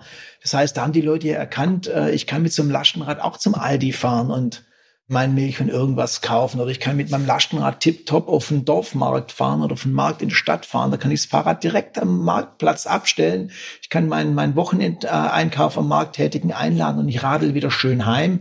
Das heißt, das sind ja die Alternativen, diese ganzen Mobilitätsalternativen, die die Leute noch gar nicht kennen und gar nicht wissen, dass es eigentlich bequemer ist, mit dem Lastenrad auf den Markt zu fahren, als mit dem Auto hinzufahren, weil da suche ich ewig einen Parkplatz, dann laufe ich noch 600 Meter. Das heißt, das ist das, was wir nach vorne machen und so wie du sagst, sagst einfach, wir müssen da als Branche das Geld vielleicht, ja, so hart es für die Presse und Print und Medien und alle ist, äh, kanalisieren. Aber wir haben ja auch extrem viel verdient, um da diese Sache aufzumachen, diese, diesen Punkt anzugreifen. Du hast im Sommer in einem Artikel äh, da auch von Kratzern am heiligen Schein der Fahrradbranche gesprochen. Welche Kratzer sind denn das konkret? Also um jetzt doch nochmal negativ zu werden, was muss die Fahrradbranche da konkret besser machen? Naja gut, wir, wir haben ein Produkt, dessen Anwendung nachhaltig ist. zweifelsohne in dem Augenblick, wenn du Fahrrad fährst, ist das eine Mobilitätsform, die einfach ganz, ganz, ganz gut ist. Das hat nur Positives. Aber schon der Weg dahin, die Produktion ist noch nicht zwingend überall nachhaltig. Das heißt, die Recyclingfähigkeit der Produkte ist gar nicht so toll, wie es immer beschrieben wird. Es gibt natürlich schon erste Ansätze, äh, wenn man, wenn man sieht, jetzt Schwalbe macht ja seit äh, zig Jahren, kann man schon sagen, am Recycling rum und jetzt haben sie ja wieder einen ganz großen Schritt gemacht, dass tatsächlich ihre zurückgenommenen Reifen und Schläuche wieder zu neuen Reifen gemacht werden. Das heißt, es ist dann echtes Recycling und nicht Downcycling, wie man in der Autobranche ja gern hat, wo die Reifen geschreddert werden und dann hinterher äh, landen sie im Asphalt. Das ist ja kein Recycling, das ist ja nur, ich vergrab einfach die, äh, die Bestandteile des Reifens dann hinterher in der, in der Fahrbahndecke von der nächsten Autobahn oder so. Das ist ja kein Recycling. Und das einerseits muss da die Fahrradbranche eben aufpassen, dass sie sich da einfach sehr auch ständig bemüht, wie sind die Lieferketten, wie sieht's denn aus? Man sehr viele Fahrradteile, müssen wir uns nichts vormachen, werden in Kambodscha, Bangladesch, Indonesien, China und so weiter hergestellt. Da muss man sich, glaube ich, als Fahrradhersteller, der sich hier so ja, so toll präsentiert, auch Gedanken machen, wie geht's den Arbeitern dort vor Ort, wie sind die Bedingungen, haben die genügend Ruhezeiten, ist das ein ordentliches Arbeitsklima und all diese Dinge. Das ist mal der eine Punkt, wo wir als Fahrradbranche noch äh, Luft nach oben haben. Wir müssen uns um, um die Entsorgung kümmern und wir müssen uns halt auch drum kümmern, dass wir nicht den Wahnsinn der vergangenen Jahre weitermachen. Sehr viele Fahrräder müssen ja aussortiert werden, weil Modetrends irgendwie Ersatzteilversorgung schwierig machen. Wir haben es ja schon von Ersatzteilen gehabt vorher. Ähm, das ist nicht so einfach und so ein Radhändler kann ja auch fast nichts bevorraten. Wenn man sich allein überlegt, wir haben eine Prüfmaschine oder mehrere Prüfmaschinen an einen Fahrradhersteller äh, ausgeliefert. Der hatte neun verschiedene Hinterachsmaße im Programm, fünf verschiedene Maße für das Tretlager, also da wo die Kurbeln und Pedale befestigt sind und dann noch sieben verschiedene Maße für die Vorderachsbefestigung. Also der kann im Endeffekt, das müsst ihr rechnen, fünf mal neun mal sieben, also 300 irgendwas Möglichkeiten, ein Fahrrad zusammenzumachen. Und ein Radhändler soll jetzt praktisch für diese Fahrradmöglichkeiten die Hinterradnamen da haben. Er soll er soll die entsprechenden äh, Zahnkranzpakete da haben, die entsprechenden Steckachsen, er soll die Vorderrad ersetzen können, er soll das Innenlager da haben. Also der hat ja praktisch gar keine Siegchance, eine Bevorratung allein von Ersatzteilen für diesen Fahrradhersteller zu machen, aufgrund dieser vielen Möglichkeiten. Und diesen diese Absurdität geht ja dann noch weiter, wenn man sieht, dass viele Fahrradhersteller dann auch noch verschiedene Motorenhersteller im Programm haben, wo ja jeder eine andere Anbindung am Rahmen hat. Das heißt, wenn ein Motor nach sechs Jahren vielleicht mal nicht mehr funktioniert, dann ist es ja heute so, dass dann das Fahrrad typischerweise äh, weggeworfen wird und man kauft das nächste, weil das nächste Fahrrad ja so viel toller ist. Man muss einfach sehen, diese unglaubliche Motorenentwicklung und Akkuentwicklung, die wir hatten, macht einen Neukauf immer leicht, weil das Neue so viel besser ist wie das Alte. Aber da tritt ja auch eine Sättigung ein. Das heißt, die Bosch Motorengeneration 5, 6, 7 werden nicht mehr so große Schritte sein wie zwischen 1 und 2 und zwischen 2 und 4 das heißt, es wird ja weniger und dann ist einfach die Reparaturfähigkeit eine Frage, die einfach wichtig ist. Und da muss ich jetzt, deshalb habe ich Bosch ins Spiel gebracht, die haben ja jetzt eine Nachkaufgarantie und Nachliefergarantie für Ersatzteile postuliert und äh, orientieren sich da ja auch im Kfz-Bereich was in dem Fall mal positiv ist, aber das ist ja bei weitem nicht bei jedem Hersteller so. Da gibt's ja nach ein paar Jahren gibt's ja plötzlich gar nichts mehr und dann kann man ein Fahrrad möglicherweise gar nicht reparieren oder so ist nicht rentabel ist zu reparieren. Ja, das sind Dinge, wo wir schon äh, drohen, einen Kratzer am Heiligenschein zu kriegen. Das heißt, so wie jetzt das Fahrrad benutzt wird, Stand heute als Freizeit- und Spaßgerät und ein bisschen hier und da, funktioniert das alles, ist das alles einigermaßen eine Balance. Wenn wir aber Mobilität werden und eine 100% Verfügbarkeit von den Leuten erwartet wird, also ähnlich wie bei einer S-Bahn, ja, jeder regt sich auf, wenn die S-Bahn nicht kommt oder jeder regt sich auf, er steht im S-Bahn-Gleis und die Tür geht nicht auf vor ihm, weil sie beschädigt ist. Jeder kennt es, diese Tür funktioniert nicht. Dann murren alle und laufen dann eins weiter, ja. Und so ist es dann, wenn Fahrradmobilität wird, was meiner Ansicht nach dringend geboten ist, auch Verkaufsnotwendigkeiten äh, der Zukunft, dann muss es auch verfügbar sein, muss es funktionieren. Und das, was wir vorher gesprochen haben, da müssen die Werkstätten funktionieren, die müssen Kapazität haben. Und dann muss auch dieser Standardwahnsinn ein Ende finden, dass Fahrräder viel besser reparaturfähig sind. Und auch da muss die Branche sich eben daher stark bewegen, meiner Ansicht nach. Den Standardisierungswahnsinn, den haben wir hier in den letzten Episoden ja auch immer mal noch mal ein bisschen versucht auseinander zu klamüsern, egal äh, in welchen technischen Bereichen. Wie schaust du denn in die Zukunft? Also ich höre da schon Optimismus, weil um jetzt mal bei dem Bild vom Anfang zu bleiben, die Fahrradbranche ist irgendwie so gut drauf wie vielleicht noch nie, ist irgendwie total fit und gut drauf, aber es fehlt noch so ein bisschen an der Kommunikation und an der eigenen, ja, vielleicht auch ein bisschen am Selbstbewusstsein, an der Stärke und eben auch am Dialog mit der Politik, ne? Genau, wir sind, wir sind top aufgestellt. Wir haben ein, ein tolles Produkt. Das ist, das ist, hat alles. Es gibt, ich glaube nicht, dass es jemand gibt, der einen Nachteil am Fahrrad äh, sagen kann. Ja, es gibt, außer wenn es Platz regnet und gewittert, dann ist es vielleicht nicht ganz so toll, das Produkt. Aber sonst ist es doch immer ein tip-top-Produkt, das alles besser kann wie viele andere Mobilitätsformen. Es macht Spaß, es, man wird gesund, man kommt vom Fleck, es braucht kein Paar. Tolle, toll, toll. Aber die andere Seite, da kommen wir halt historisch gesehen nicht her. Die meisten Fahrradfirmen ziehen im Moment nur Techniker an, die über die Faszination rankommen. Wir müssen auch eine junge Generation von Menschen heranziehen, die eben Kommunikation und Politik und, und politisches Wirken und das ganze Thema für sich äh, vereinnahmen. Und da tut sich ein bisschen was in der Szene. Wir haben, die Verbände stellen sich deutlich besser auf in Berlin. Die kriegen auch inzwischen deutlich mehr Geld aus der Industrie. Aber da stehen wir erst am Anfang. Ja, die Autobranche hat mehrere hundert Lobbyisten allein in Berlin und unzählige in Brüssel, wo die europäische Politik gemacht wird. Und die Fahrradbranche hat äh, jetzt dann äh, irgendwie 10, 12, 15 Leute maximal in Berlin, die äh, dort fürs Fahrrad trommeln.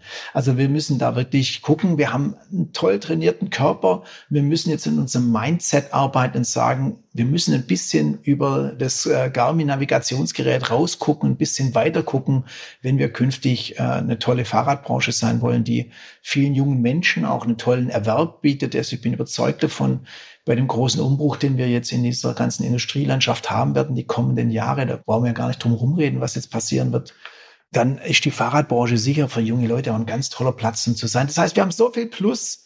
Wir müssen jetzt am Mindset arbeiten. Wir müssen aufwachen und sagen, okay, wir kümmern uns jetzt mal mit dem gleichen Elan auch um die zweite Schiene. Und das ist eben die Schiene, äh, das, was wir, was wir jetzt alles besprochen haben.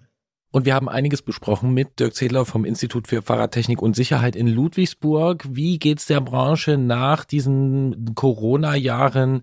Was machen die Energiepreise? Und wenn das Produkt gut ist, was gibt's eigentlich sonst noch so für Aufgaben? Ähm, Dirk, vielen Dank dafür, dass du dir die Zeit genommen hast und ähm, gerne wieder. Gerne, ja. Es ist mir eine Herzenssache und fahrt Fahrrad. Es macht nur Spaß und ist gesund. Gehabt euch wohl. Danke. Das machen wir alles. Du auch. Ciao. Danke. Ciao. Bisschen überrascht warst du, ne, als es hieß, wenig Pleiten. Mm, ja, also zumindest habe ich das Dollar befürchtet, sage ja, ich mal so. Ja. Und ich finde, also es hat sich auch so ein bisschen angedeutet, ein bisschen abgezeichnet. Man hat so an der einen oder anderen Stelle gelesen. Das finde ich, ja, also positiv überrascht, würde ich sagen. Aber ja auch ein gemischtes Bild, ne? Dieses, dass die Konzerne immer größer werden und so Natürlich. Hat er ja Und es ist ja auch nicht so, ja. dass es keine Pleiten gibt. Und es gibt ja auch äh, mhm. so an verschiedenen Stellen der Branche Leute, die da schon arg zu tun haben.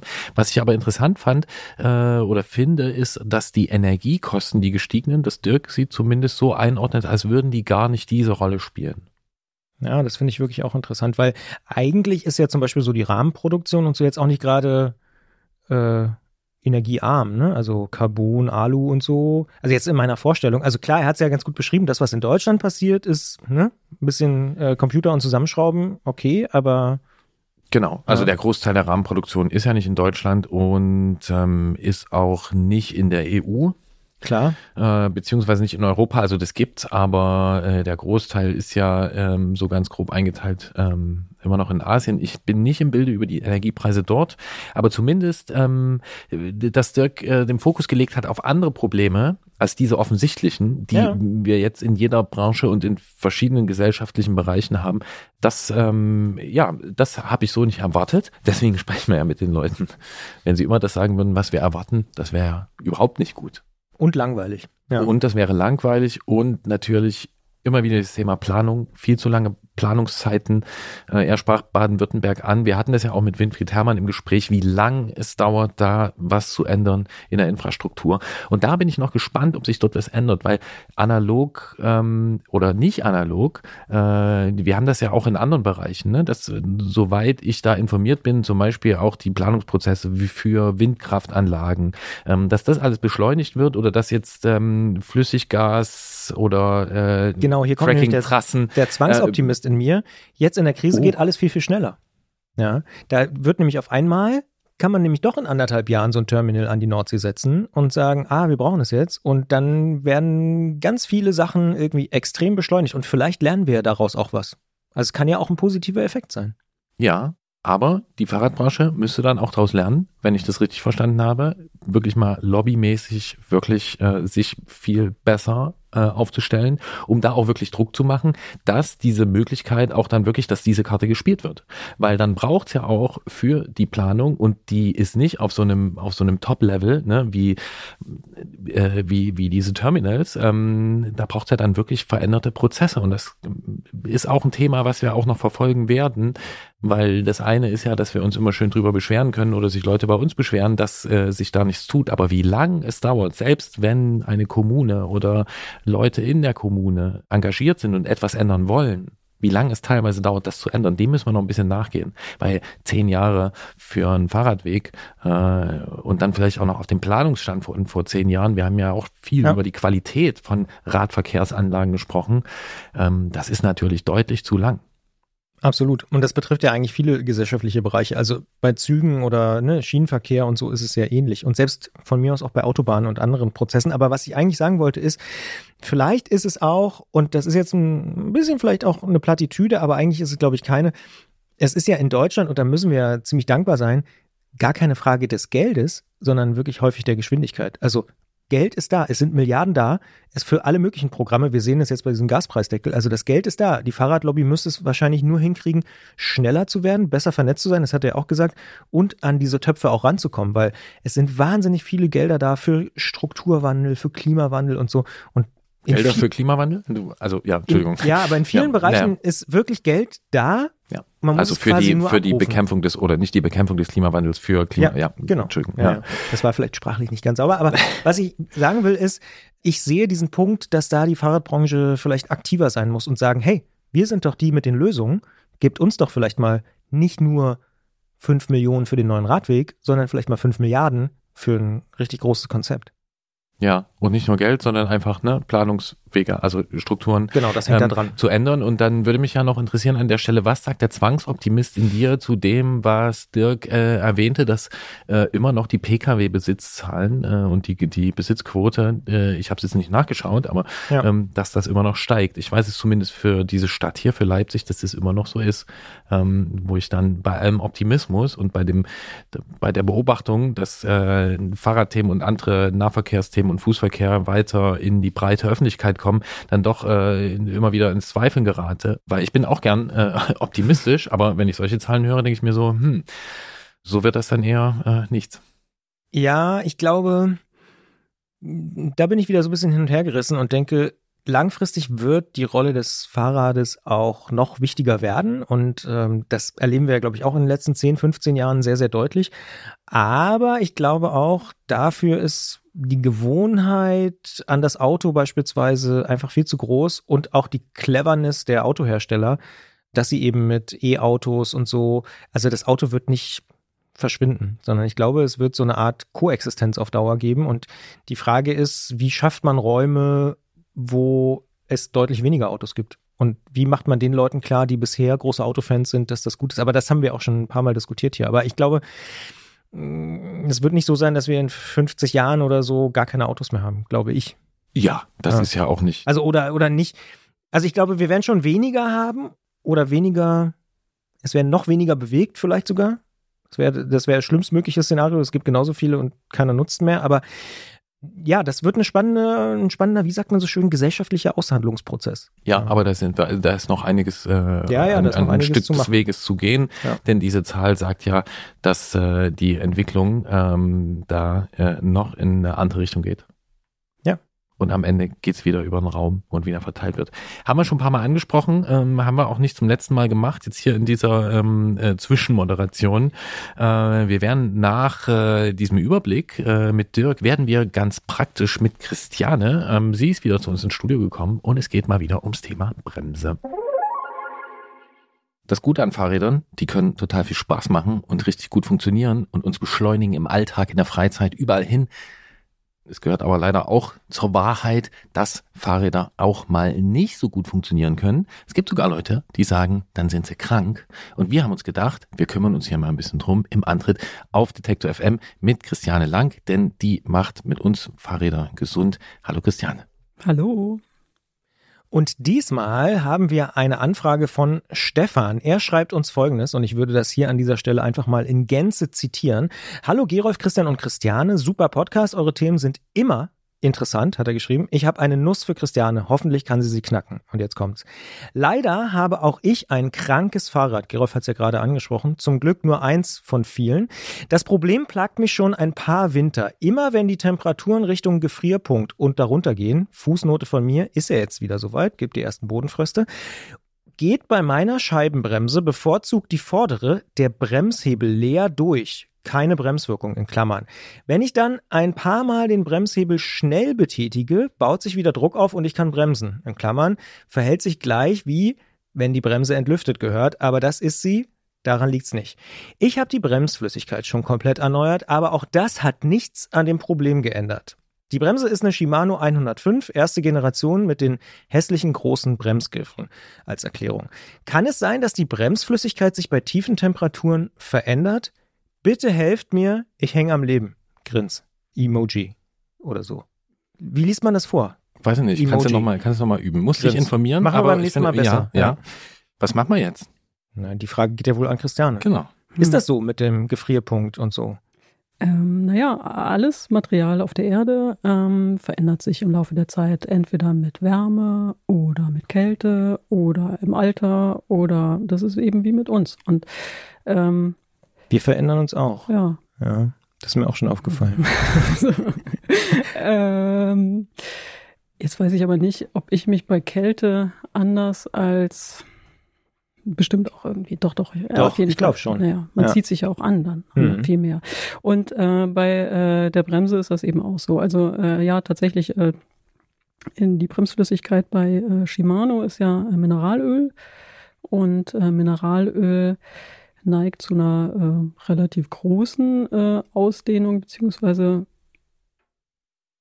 Zusammenziehung. Kannst du sagen, würde ich sagen. Ist, ist genehmigt. Ja, ja. oh Gott. Wir sind ja nicht im Chemieunterricht. Komprimierung. Kom oh ja, nee. Oh, nee, Quatsch, nee, ist es ja nicht mal. Es ist, es ja nicht. Es wird ja nicht Zusammenziehen zusammen ohne Komprimierung. Ja, genau. Das ist ja das Problem. Okay, ich habe nichts gesagt. Also das Gegenteil von Wärmeausdehnung, eben Kälte.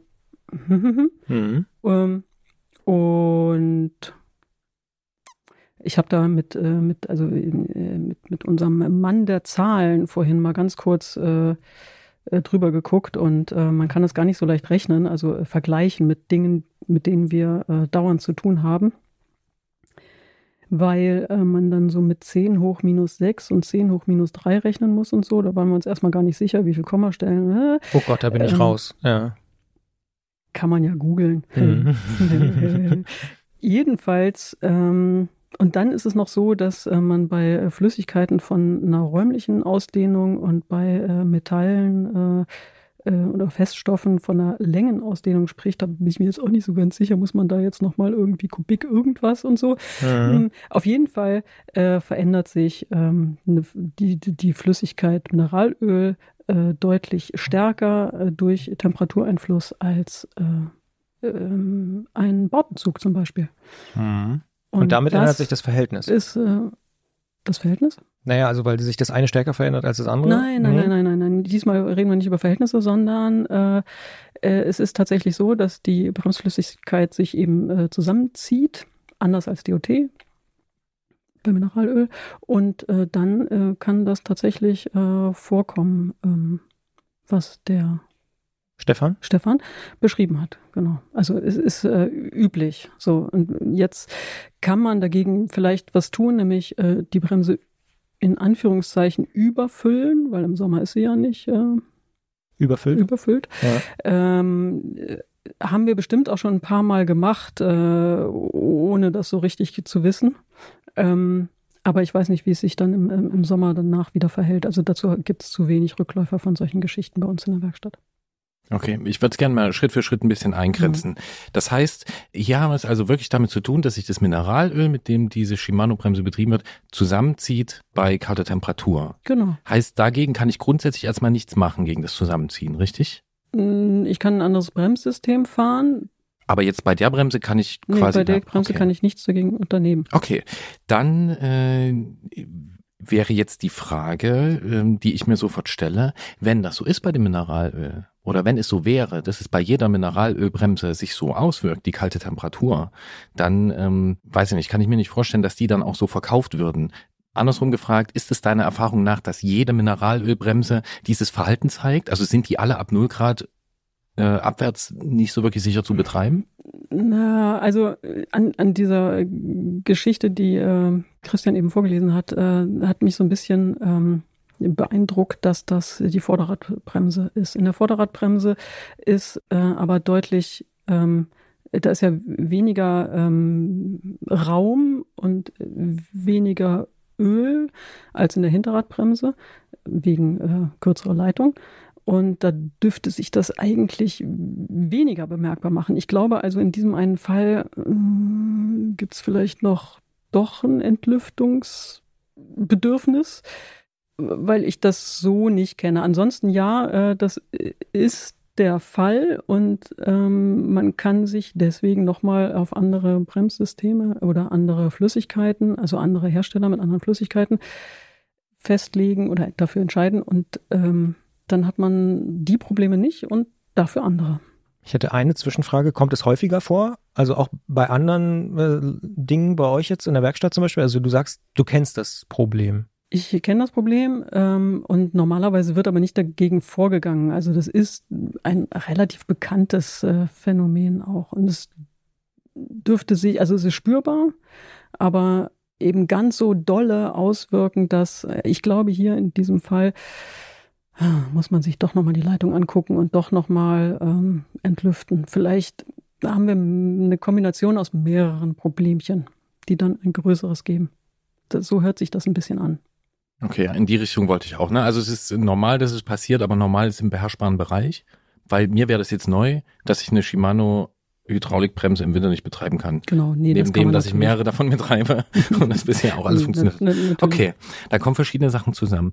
Dann äh, wäre noch die andere Frage, du hast es vorhin kurz erwähnt, da muss ich auch nochmal nachfragen, was das war. Du hast gesagt, man kann sich für ein anderes Bremssystem entscheiden, zum Beispiel eins mit DOT, äh, und dann kriegt man andere Probleme. Da würde ich jetzt erstmal gern wissen, was ist denn dieses DOT? Äh, das ist ein extra für äh, Bremsen erfundenes Fluid das äh, im Kfz-Bereich eben äh, schon, schon ganz, ganz, ganz lange eingesetzt wird und was aber unglaublich wasseranziehend ist und auch das Wasser aus der Luft, also die Luftfeuchtigkeit, äh, aufnimmt. Und äh, deswegen mm. muss das jetzt, ich bin ja nicht äh, Automeister, Kfz-Meister, ich ähm, weiß es gar nicht und ich habe auch gar kein Auto. Wie ist das? Wie oft muss man die Bremsflüssigkeit wechseln? Ich glaube, TÜV-mäßig irgendwie so jedes Jahr, alle zwei Jahre. Ähm, ist auf jeden Fall entweder jedes Jahr oder alle zwei Jahre. Und äh, weil, weil die Bremsflüssigkeit eben Wasser aufnimmt. Und äh, das äh, merkt man beim Fahrrad eben auch, nur eher nicht im Winter, sondern eher im Sommer, wenn es nämlich warm wird. Ähm, und äh, sich dann das ganze Material, also die Flüssigkeiten auch noch ausdehnen das Wasser vor allem mehr, dann äh, macht die Bremse eben zu. Also dann bremst es, ohne dass ich den Bremshebel betätige. Und zwar so bombig äh, bei Scheibenbremsen, dass man auch wirklich nichts mehr bewegen kann. Also Vollblockade. Habe ich eine super Idee. Im Winter fahre ich das und im Sommer das andere. ähm, ja, wäre eine äh, gute Idee, wenn nicht die Ummantelung extra für das eine oder für das andere ausgerichtet wäre, also die Leitung. Und äh, nein, das geht auf gar keinen Fall. Also bitte niemals die Idee auch nur annähernd, also äh, nicht weiterdenken, nicht machen. Ist, äh, ich ziehe die Frage zurück. Blöd. Ja. blöd.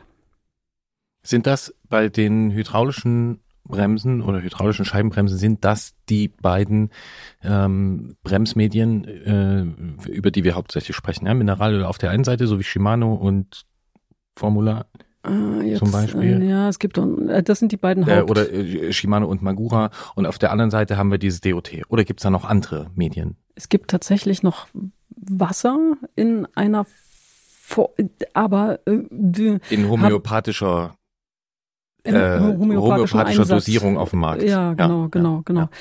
Ist uns auch schon mal untergekommen. Ich glaube aber auch nicht, dass das, äh, weiß ich nicht, da weiß ich zu wenig zu, dass das, ähm, Ist ein Randaspekt. Ja. es, ja, und außerdem, also ich glaube auch nicht, dass es reines Wasser ist. Äh, und wenn dann destilliertes oder was weiß ich. Mhm. was. Also es ist, das kann man auch nicht mit Leitungswasser, will ich damit sagen, äh, Ja. einfach auffüllen. Und aus deiner Erfahrung, wir haben jetzt gesagt, hier ist die Mineralölbremse, die verhält sich Mineralölbremsen typisch bei kalter Temperatur. Und ähm, wir stellen uns jetzt mal vor, ähm, äh, der Stefan, der uns geschrieben hat, der kommt mit dem Rad zu dir an die Werkstatttheke, sagt hier, ich habe das schon entlüftet. Es kann daran nicht liegen, so hat es ja auch geschrieben. Er hat sich da eigentlich drum gekümmert. Was könnte es denn sein? Könnte es nur eine vielleicht nicht so professionelle Entlüftung sein oder gibt es noch andere Möglichkeiten, auf die er vielleicht noch nicht gekommen ist?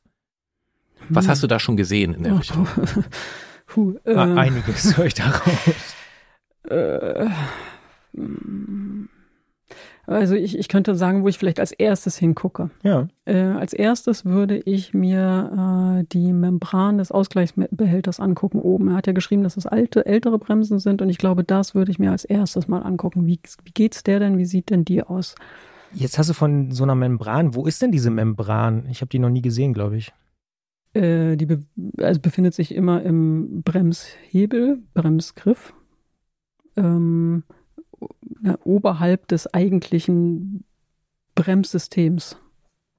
Also Und dort kann man nachgucken und wenn die verdreckt ist oder was oder was was ist dann da kaputt oder ich würde mir die auf jeden Fall mal angucken, ob's die, ob die spröde geworden ist. Mhm. Ne? Also die äh, ist aus Gummi und ähm, das ist so ein bisschen jetzt wie die Suche im So ein Ausschlussverfahren. Ja, ja. Ich, Ja. Da würde ich einfach als erstes hingucken, Ja. weil da gibt es natürlich auch Alterungserscheinungen. Ich würde mir auch die Leitung angucken, ob es da irgendwelche Knicke gibt, die Anschlüsse, ob die ähm, äh, korrekt äh, verpresst sind. Äh, das, das natürlich auch. Also wir hatten auf jeden Fall auch schon Fälle, wo äh, Bremsflüssigkeit ähm, äh, in die ähm, äh, verrückterweise in ähm, außerhalb der eigentlichen Leitung in die ähm, schöne äh, Hülle sozusagen geraten ist. Also ähm, man, man hat also zwischen in die Zwischenwand verschwunden ist. Mhm. Äh, solche Fälle hatten wir auch schon und sowas würde ich mir dann eben angucken. Wohin verschwindet die Flüssigkeit? Denn ähm,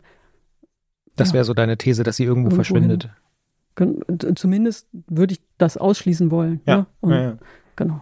Und wenn das so spürbar ist, dass äh, der Kunde sich also damit nicht mehr fahren traut, dann ähm, oder es ist auf jeden Fall so ist, dass er das als bedenklich empfindet, dann, dann würde ich da ja natürlich alle äh, üblichen Register. Verdächtigen ja genau Ja. angucken. Ist ja bei Stefan offensichtlich so. Also du würdest ausschließen, dass das System sozusagen nicht geschlossen ist, wenn ich das jetzt mal so ganz Das, doof. das möchte ich dann auf jeden Fall ausschließen. Genau. Mhm. Okay. Das heißt für Stefan, er sollte sich nochmal genau auf die Suche nach dem Leck begeben und vielleicht auch nach so einem versteckten Leck. Ähm, was du eben erwähnt hattest, was wir neulich ja auch schon mal ähm, hatten, ne, dass man wirklich das vielleicht der Bremsleitung gar nicht ansieht, Hm. weil die nur innen verletzt ist. Und Genau. es quasi unter der schwarzen, unter der Ja, meist genau. schwarzen Hülle dann irgendwie versickert. Genau. Okay, und das heißt im Zweifelsfall, wenn ich das weiterdenke, ähm, er, nehmen wir an, er findet es nicht, ähm, wäre es ja eventuell auch eine Maßnahme, dass er komplett das austauscht, oder? Die Leitung. Na klar, er findet ja auch die Bremshebel hässlich. Das stimmt. Oder? Also, Also, es stimmt, dass er das findet und das. ähm, ja. Nein, äh, äh, ja, aber äh, da- Ich meinte da- die da Leitung. Ich, ja, ich Die- weiß, also ich weiß das- schon. Ähm, das ist schon klar. Das, ähm, es fällt mir halt schwer, äh, wenn ich das nicht sehe und nicht angreifen kann und nicht, nicht reinfassen kann und kann ich das auch nicht richtig beurteilen, meine ich zumindest. Und dann ähm, äh, möchte ich nicht zu viel äh, empfehlen, auszutauschen. Also es wäre schade, wenn dann die Bremsleitung ausgetauscht wird und dann funktioniert es immer noch nicht. Mhm. Ja. Vielleicht sind wir da jetzt auch bei den Grenzen des Podcastens angekommen, weil wir es eben nicht sehen können und nicht in die Hand nehmen. Aber ich glaube, wir haben es so ein bisschen theoretisch eingekreist. Dann brauchen, wir brauchen doch das Metaverse. Dann, ja, das ist gerade dein Thema. He? Also er sollte ja. sich auf jeden Fall überlegen, Stefan sollte sich überlegen, ob das äh, vorne wirklich so viel schlimmer ist, das Phänomen, als hinten. Und das, naja, das würde ich dann eben nochmal besonders eben vorne nachprüfen lassen. Ich hätte mal noch eine provokante Frage. Ähm, die Sache mit dem, mit den zwei verschiedenen äh, Bremsmedien, also mit dem Mineralöl, was im Winter sich zusammenzieht, und dann muss ich meinen Hebel ewig mal ziehen und dem Dot, äh, also dieser Bremsflüssigkeit, die sich im Sommer ausdehnt und kann ich meinen Hebel gar nicht mehr ziehen und alles blockiert, das klingt für mich ja wahnsinnig kompliziert. Ähm, warum dann nicht mechanische Scheibenbremse? Ähm, Oder gibt es da etwa auch solche Probleme? Also ich bin ja für äh, Seilzug äh, Felgenbremsen, finde ich super. Ich weiß gar nicht, da werden wir irgendwann wieder hinkommen.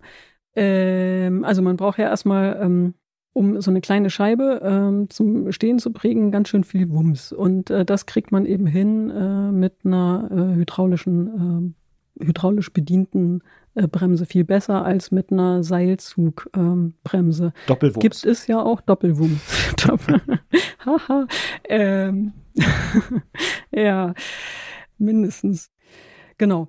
Ähm, es gibt ja tatsächlich äh, Seilzug ähm, Scheibenbremsen und äh, ja, da ist das Problem, dass ich nicht mal einen Viertelwumms habe. Also mhm. das, das macht gegen hydraulische Systeme eigentlich gar keinen Spaß.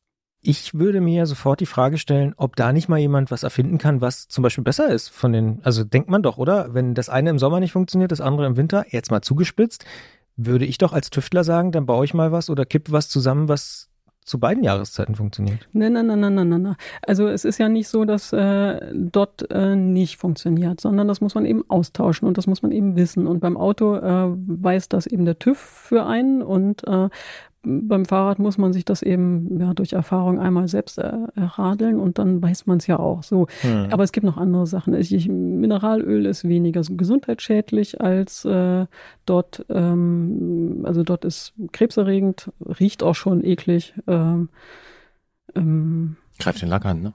Greift den Lack an, Gummidichtung, also ganz, ganz schlimm. Ähm, ja, und das muss man eben abwägen. Also man hat schon Vorteile.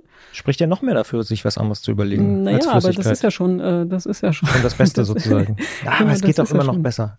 Aber naja, das ist so, so vielleicht so ein naiver Gedanke von mir. Äh, ja. Also die Fahrradindustrie ähm, nimmt ja sehr viel von dem, was es vorher schon gab. Erstaunlicherweise, obwohl das Fahrrad vor dem Motorrad da war und das Fahrrad vor dem Auto da war, trotzdem ähm, äh, kommt immer alles äh, aus den zwei äh, Gebieten. Ähm, und wird dann so, so runtergebrochen auf ein bisschen weniger Gewicht, also deutlich weniger Gewicht und, äh, ähm, und so. Das stimmt. Warum nicht einfach nochmal ganz von vorne anfangen?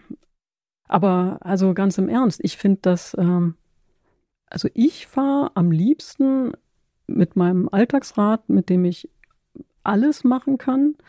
Ähm, krabbeln und schnell auf dem Asphalt fahren und, und, und alles transportieren ohne Cargo-Bike äh, und ähm, von Kind bis Kegel und so ähm, habe ich halt ähm, Seilzug betätigte äh, Felgenbremsen dran und das funktioniert äh, top. Also wenn sich da jemand draufsetzt äh, und denkt, das ist ja nur so eine V-Brake und dann äh, wundern die sich immer, wenn die da absteigen, wie machst du das? Das ist ja, das ist ja toll, total der Druckpunkt und so. Äh, ja, also man, es gibt eben verschiedene Systeme. Manche Rahmen können das eine, manche Rahmen können das andere. Ähm, und äh, man kann aus allen wirklich was Gutes rausholen. Also sogar aus einer Seilzug betätigten Scheibenbremse kann man was ordentliches machen. So, man muss eben die richtige Pflege und das richtige Wissen ansetzen. Erst das richtige Wissen und dann die richtige Pflege, so vielleicht. Ja. Ich vermute, das ist der vielgerühmte Knackpunkt ich wollte dich eigentlich fragen, ob du es ernst gemeint hast mit der Felgenbremse. Ähm, ja. Wurde, ich wusste jetzt nicht, ob das. Ja, okay, ja, genau. Ja, ja, ja. Ich kann noch sagen, dass ich zum Beispiel die mechanische Scheibenbremse dann irgendwann mit Freuden abgebaut habe, weil ich habe mit keiner Bremse so viel Probleme gehabt wie mit der. Bei mir funktioniert die Hydraulik viel besser, viel zuverlässiger. Ich muss die viel weniger pflegen. Ähm, aber so verschieden sind die Geschmäcker und ähm, Ja, die Bremsmedien. Ja, und ich habe auch, also äh, ganz kurz habe ich auch gedacht, was für ein Schrott mit der, äh, mit meiner geliebten Felgenbremse, als ich mir die Felge eben durchgebremst habe. Und dann stand ich plötzlich da und äh, dachte mir, Gott, das passiert normalerweise nur unseren Kunden. Und ich stehe hier mitten in der Pampa und äh, habe Glück gehabt, dass es mich nicht total äh, zerbrezelt hat. Und äh, nee, trotzdem. Du bleibst Team Also Felgenbremse. trotzdem, ich bin jetzt, ähm, ich, ich weiß jetzt noch mehr, auf welche, welchen Verschleiß ich achten muss. Also äh, ihr da draußen, die ihr jetzt denkt, da gibt's doch so eine Verschleißanzeige auf der Felge und so und die hat man doch nur abzuwarten und dann, naja, die äh, bin ich schon, ich wusste schon, dass ich da am äh, Bereich des ähm, fast nicht mehr Möglichen bin, aber ähm, ich äh, richte halt die Bremsbeläge immer wieder schön aus und äh, nutze wirklich die ganze ähm, Felge. Naja, und die war eben da in dem Fall ähm, auch durch. Aber trotzdem. Es kommt eben drauf an, wo man unterwegs ist, was man selber kann, was man selber können muss, sozusagen. Also kann ich noch einen Zug selber wechseln, dann ist ja ein Zug nicht schlecht. Brauche ich das im quasi Wettkampfeinsatz, das Fahrrad, und dann muss ich auch wettkampfmäßig bremsen, dann äh, gehört sowas natürlich nicht dahin. Ähm, so wie bei mir zum. Beispiel. Ja. ne? Was fährst du denn, du? Äh, alles Mögliche. Am Stadtrad, Felge, ansonsten Scheibe. Also ja, unterschiedlich. Ja, aber ich hab, ich könnte mich nicht festlegen. Ich könnte jetzt nicht sagen. Also ich habe lange gedacht, ich war, glaube ich, lange so der konservative Rennradfahrer, der gesagt hat, nur Felge und äh, Und dann gibt's Scheibenbremse die gehört. plötzlich nicht mehr, ne? Das Genau, war- da gibt's sie das- plötzlich nicht mehr. Mhm. Und ehrlicherweise fand ich es dann doch ganz gut auch. Also oft, ja. Ich bin Ja. da nicht so. Äh, Ich, ich festgelegt. erlebe halt äh, im, im Alltag, dass viele äh, Menschen, die mit Scheibenbremsen unterwegs sind, ähm, die halt äh, glatt polieren und zum Quietschen bringen. Und Oh. äh, das, ist, ist halt schade. Also die, die erleben dann das Scheibenbremserlebnis nicht, sondern haben so ein quietschendes, teures Fahrrad. Da, hm, Und glatt polieren meinst du, damit meinst du, dass sie die nicht einbremsen zum Beispiel? genau. Und äh, dieses Einbremsen, verglasen. man, genau. Ja, ja. Dann hoffen wir doch an dieser Stelle, dass äh, zum einen Stefan äh, das Leck in seiner vorderen Bremse findet, die mit den ästhetisch zweifelhaften Bremsgriffen. Ähm, Laut seiner Aussage. Laut Ja. seiner Aussage. Wir enthalten uns da natürlich ganz streng. Und ähm, denn äh, die Vermutung liegt nahe, dass sich doch um ein Leck handelt. Ähm, und dann haben wir außerdem festgestellt, dass vielleicht gar nicht so sehr das Bremssystem an sich, das Bremsmedium entscheidend ist, sondern natürlich, dass man sich ein bisschen damit auskennt und das auch pflegen kann und das auch genau macht. Wer das nicht kann, geht ins Fachgeschäft. Dort trifft ihr Christiane oder eine ihrer Kolleginnen und Kollegen. Und ansonsten äh, kann man sich auch neues Wissen hier aneignen, wenn man bei uns zuhört. Stichwort Medium, Podcast. Deswegen machen wir das ja hier auch. Hey. Ne? Genau. Ganz am und Ende Christian schließt sich der Bollert Kreis. biegt auf die Zielgerade. und wir ähm, empfehlen unsere Adresse antritt.detektor.fm äh, oder unseren äh, Instagram-Account, der heißt Antritt Podcast. An den oder an die beiden könnt ihr eure Nachrichten senden. Schickt uns eure kranken Fahrräder oder die Schilderung dieser Krankheit und wir werden sie hier behandeln. Ich sage vielen Dank und äh, wünsche vor allen Dingen Stefan viel Erfolg und gute Fahrt. Auch im Winter. Ja, von mir auch. Kennst du das Gefühl, wenn der Druckpunkt abhaut, wenn du den Hebel aufpumpen musst und plötzlich geht's nicht? Also die Bremse kommt nur mit äh, na, nach Pumpen äh, so richtig zum Arbeiten? Ja, ja, aber zum Glück nicht so oft, weil wie gesagt, ich bin ja noch ein ziemlicher Newbie, was äh, Aber ach so, Ja, am, ja. Am, am neuen Gerät äh, findet jedes statt? nee, Okay, also das Pumpen. da funktioniert alles gut. Okay, das ist ja, super. ja, genau, deswegen. Ansonsten müsste man mal drüber schauen, denn was ich mitnehme, ist wirklich, ne, ist ja klar, es gibt verschiedene Systeme, die haben alle ihre Berechtigung und Hauptsache, das ist wirklich gut gewartet. Und wenn es das ist, dann funktioniert es auch ziemlich gut. So ist es. Wartung, Wartung, Wartung.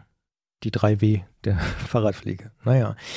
Wir sprechen gleich über eine, wie ich finde, ziemlich coole Ausfahrt von Willi. Der ist nämlich zu einer Bergwertung gefahren und nicht zu irgendeiner, sondern zu der wichtigsten Bergwertung der Deutschlandtour oder einer der wichtigsten. Und wir sprechen mit ihm darüber, weil er nämlich früher mal sich für Radsport begeistert hat, dann eine lange Pause war und jetzt wieder ein großes Interesse daran hat. Die Ausfahrt des Monats steht an. Dieser Podcast hier heißt Antritt und wir stehen ja auf Fahrradgeschichten und in der Ausfahrt des Monats sprechen wir jeden Monat, einmal im Monat, mit einer Person über ein Erlebnis, das sie oder er auf dem Fahrrad gehabt hat. Egal ob jetzt Weltreise, Trainingsfahrt, Langsamfahrt oder Sprintrekord. Diesmal wird es auch vielleicht ein bisschen sportlicher. Wir wollen auf jeden Fall euch bitten, uns ein bisschen mitzunehmen auf eure Ausfahrten und das soll auch diesmal so sein. Genau, in dieser Ausgabe sprechen wir mit Willi aus Gera, denn er ist zum einen begeistert von Nachtfahrten und hat dafür natürlich schon mal äh, zumindest meine Sympathie und ist außerdem äh, zur Bergwertung der Deutschlandtour nach Oberweißbach gefahren. Wir sprechen mit ihm darüber, was er dort erlebt hat und sagen Hallo nach Gera, hallo Willi. Hallo jetzt bei. Willi, du bist von Gera nach Oberweißbach zur Bergwertung der Deutschlandtour gefahren. Bist du ein Radsportfan? Äh, ja, wieder. Äh, ich weiß noch, als ich als äh, kleiner Junge, äh, wie vielleicht so viele Jan Ulrich hinterher gefiebert haben und äh, ja, habe die Tour de France geschaut als neun, zehn, elf, zwölfjähriger, äh, bis dann die Skandale losgingen. Dann ist das alles ein bisschen abgeschwächt und ja, das ist in den letzten zwei, drei Jahren auch mit meinem Gravelbike, was ich mir dann neu geholt habe, äh, wieder aufgeflammt und ja, dieses Jahr die Tour de France und dann auch die Deutschland-Tour äh, verfolgt. Gab es da einen konkreten Moment, wo du gesagt hast, ah ja doch, ich gucke mir das wieder an, oder war das so ein langsamer Prozess, der mit dem Gravelrad kam? Ich würde eher sagen, das war so ein langsamer Prozess. Und ja, es hat halt, ich bin dann relativ viel Mountainbike zwischendurch gefahren und dann durch das Gravelbike ist man wieder schneller geworden, dann auch mal auf die Straße und dann hat man mal so geschaut, was machen die Profis. Und ja, da hat man das dann äh, verfolgt wieder, ja. Siehst du, Christian, die Kraft des Gravelbikes. Ich habe es ja schon immer gesagt. Ja, ja, Allroad-Bike, Allroad-Bike. Wie auch immer. Ähm, Willi, wenn du jetzt wieder angefangen hast, den Radsport zu verfolgen, war das jetzt das erste Mal, dass du zu einem Rennen gefahren bist, dir das angeschaut hast an der Strecke oder hast du es schon mal gemacht? Ähm, das war tatsächlich das erste Mal, dass ich zu einem Herrenrennen gefahren bin zum Anschauen. Ähm, die Lotto Ladies Tour, die gab es ja jetzt auch schon zwei Jahre in Thüringen. Und äh, die habe ich dann auch immer verfolgt, äh, weil es quasi direkt vor der Haustür war. Die hatten auch immer den Etappenort Gera dabei. Das war schon interessant. Und ähm, ja, bei den Männern war das, ja, wenn man dann die Kollegen aus dem Fernsehen und schon noch ein bisschen anders kennt aus den Medien, dann ist das schon noch mal ein bisschen was anderes als das Frauenrennen. Und wie machst du das, wenn du jetzt da hinfährst? Also bist du allein unterwegs oder waren Freunde mit dabei? Ja, dieses Mal ähm, war äh, mein Freund dabei, ein Kumpel, der, der Peter, der hat mich auch gefragt, ob wir das gemeinsam machen wollen.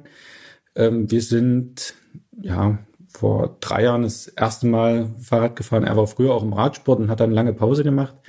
Und dieses Jahr ist er auch wieder stärker eingestiegen. Und da hat er gefragt, wollen wir das nicht gemeinsam machen, nachdem wir schon ein, zwei längere Touren dieses Jahr äh, hinbekommen haben. Und da hat er vorgeschlagen, wollen wir nicht äh, zur Deutschlandtour zur Bergwelt und nach Oberweißbach habe ich erstmal gesagt, klar, mache ich mit.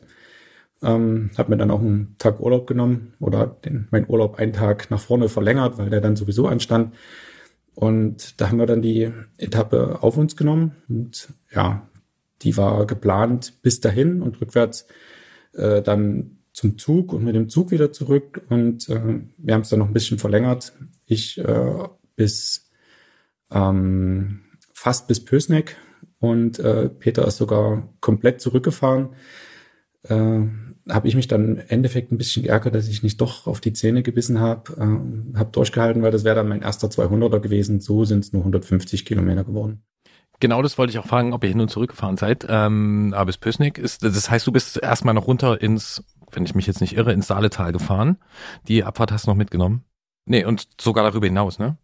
Ja, genau. Also wir haben äh, hinwärts sind wir äh, über Bad Blankenburg und dann das Schwarzertal hoch.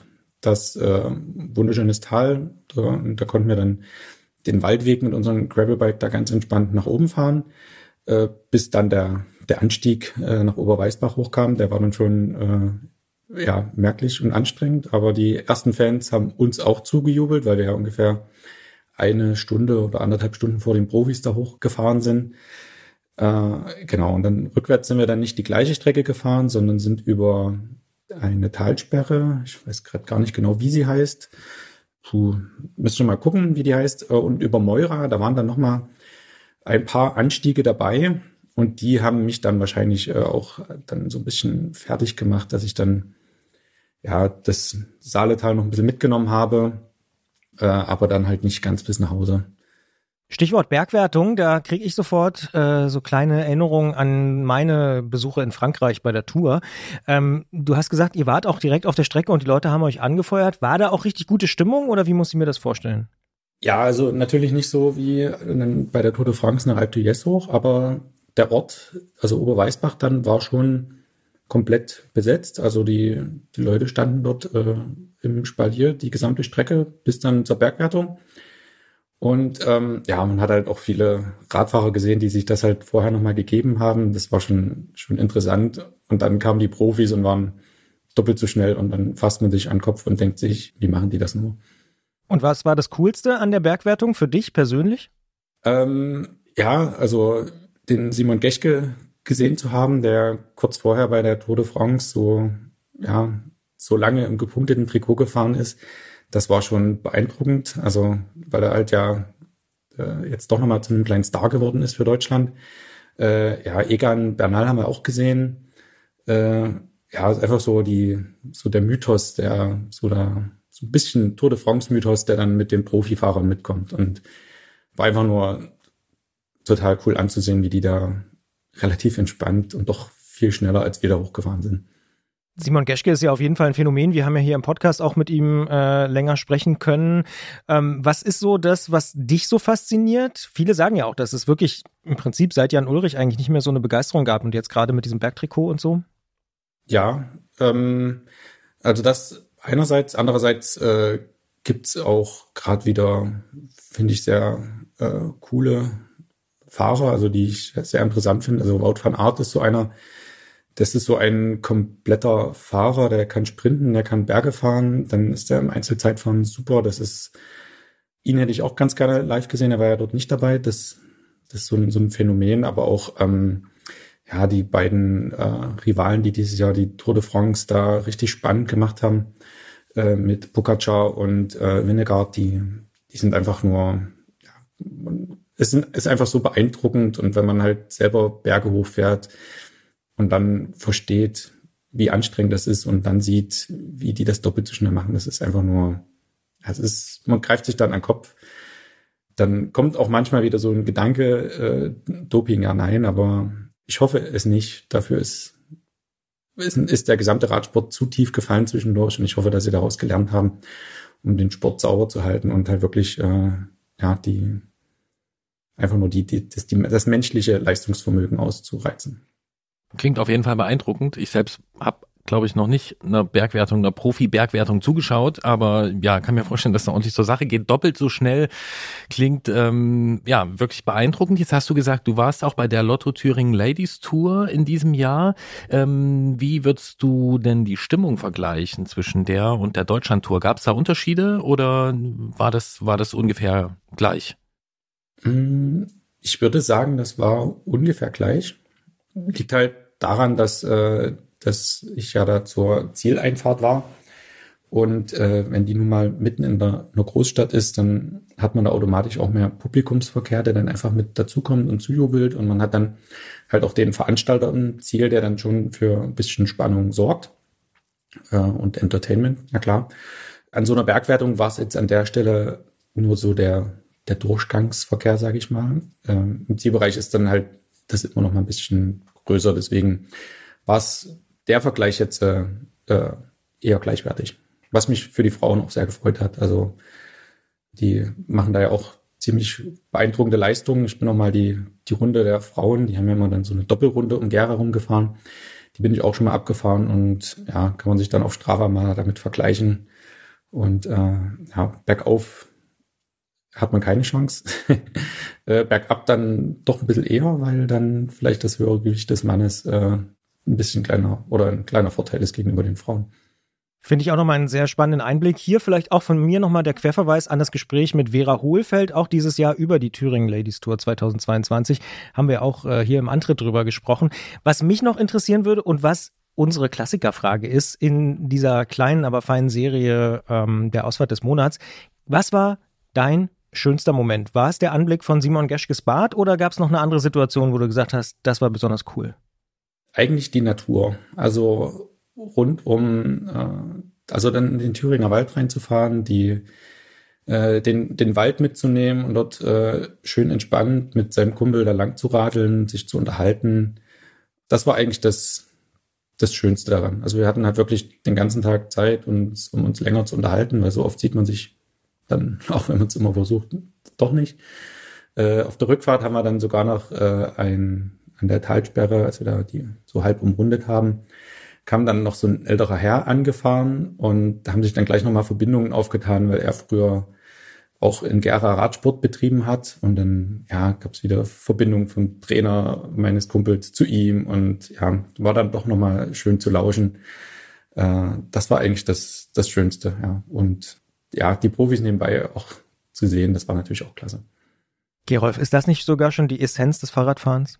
Ich wollte ich wollte gerade sagen, das klingt nach einem sehr, sehr runden Tag. Ja. Also unterwegs sein, äh, auch äh, Sport angucken, aber Freunde dabei haben, mit denen endlich mal wieder quatschen können und noch jemand Neues kennenlernen. Fehlt nur Kuchen eigentlich.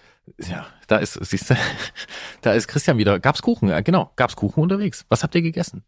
Ja, das Essen war ein bisschen lustig. Also wir hatten dann mal kurz im Netto gehalten oder Lidl, ich weiß es nicht mehr genau, kann auch Aldi oder Rewe gewesen sein. Vielen Dank. Dann haben wir Getränke geholt und äh, ein paar Nüsse. Und dann haben wir gesagt, komm, da vorne, kurz bevor es ins Schwarzertal geht, war noch so ein, so ein, ein kleiner Bahnhofsimbiss, dachte man eigentlich. Und da haben wir dann äh, nun, also dort gab es zur Auswahl, weil es zur Mittagszeit war, irgendwie nur Klöße und Braten und sowas. Das hat uns nicht gefallen. Da hat jeder sich ein Kindermenü bestellt. Da waren halt ähm, Pommes und Chicken Nuggets, die nicht ganz so schwer am Magen gelegen haben. Kuchen haben wir uns nicht geholt, gab es irgendwie keinen, äh, aber den gab es dann am Abend zu Hause. Äh, da war noch ein Stück bei Opa und Oma, der auf dem Tisch stand. Das klingt für mich dann doch nach einem runden Tag. Ja, ja Apfel, Apfel oder Pflaume? Was stand auf dem Tisch bei Opa? Äh, Apfelkuchen. Oh, mit Streuseln? Ja, natürlich. Ah, super. Es klingt, ja, es klingt wirklich nach einem runden Tag. Es klingt auch noch so ein bisschen Bilderbuch, äh, eigentlich so Tourismus, Marketing, das natürlich, es gibt dann Klöße. Ist ja klar, in der Bahnhofsgaststätte. Bahnhofsgaststätte natürlich auch gut. Ja, äh, wunderbar, Willi. Dann danken wir dir herzlich für diese Schilderung dieses runden Tages zur Deutschlandtour, der noch einiges mehr äh, bereitgehalten hat. Und ähm, ja, hoffen natürlich, dass auch in der nächsten Saison äh, solche schönen Erlebnisse möglich sind. Beste Grüße nach Gera. Danke. Ja, danke und schöne Grüße nach Leipzig.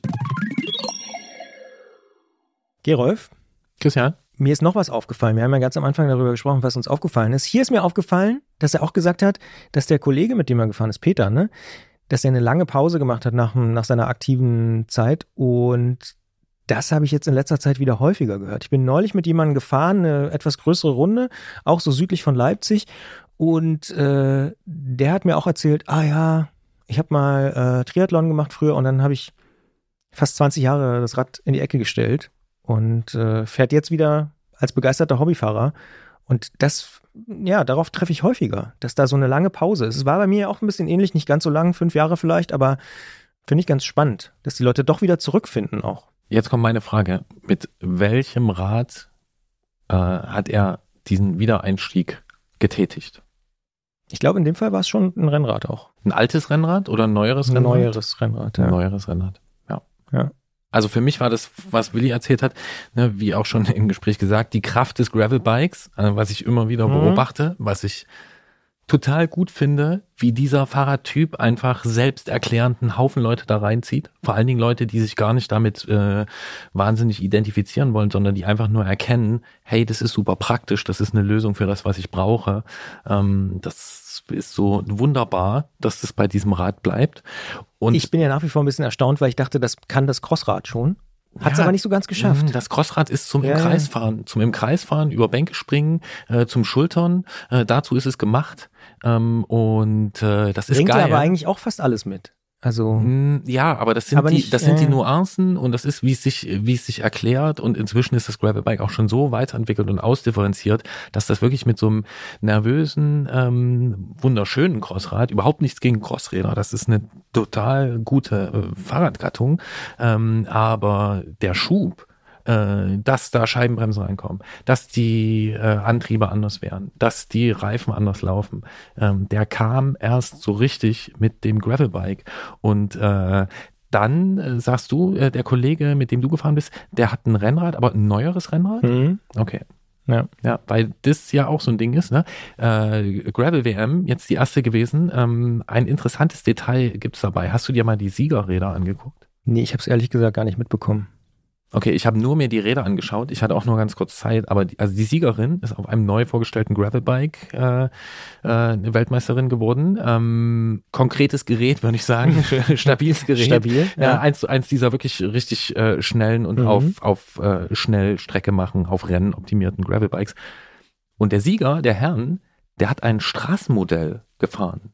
Aber ein neueres Straßenmodell, was jetzt eben auch erst vorgestellt wurde, äh, da sind äh, so paar 30 Millimeter, also im unteren 30er-Bereich Reifen drauf gewesen. Das geht halt jetzt auch beim Rennrad. Und dann kann man sogar Ja. eine Gravel-WM äh, mit einem Straßenrad gewinnen. Und das, ja, das Rennrad ist ja auch so ein bisschen mitgekommen. Äh, das wurde ja ein bisschen mitgezogen.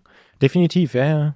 Nee, da hat sich einiges verändert. Ich bin, wie gesagt, nur nach wie vor so ein bisschen erstaunt, dass das Crossrad, vielleicht auch ein bisschen traurig, dass das Crossrad es nicht alleine du das- geschafft hat. ja. ja, ja. Das ist so quasi der Pionier, der so ein paar Sachen angestoßen hat Genau. und der dann aber überholt wurde und dem wir aber eigentlich ganz viel zu verdanken haben. Richtig. Aber wenigstens wir wissen das, Christian.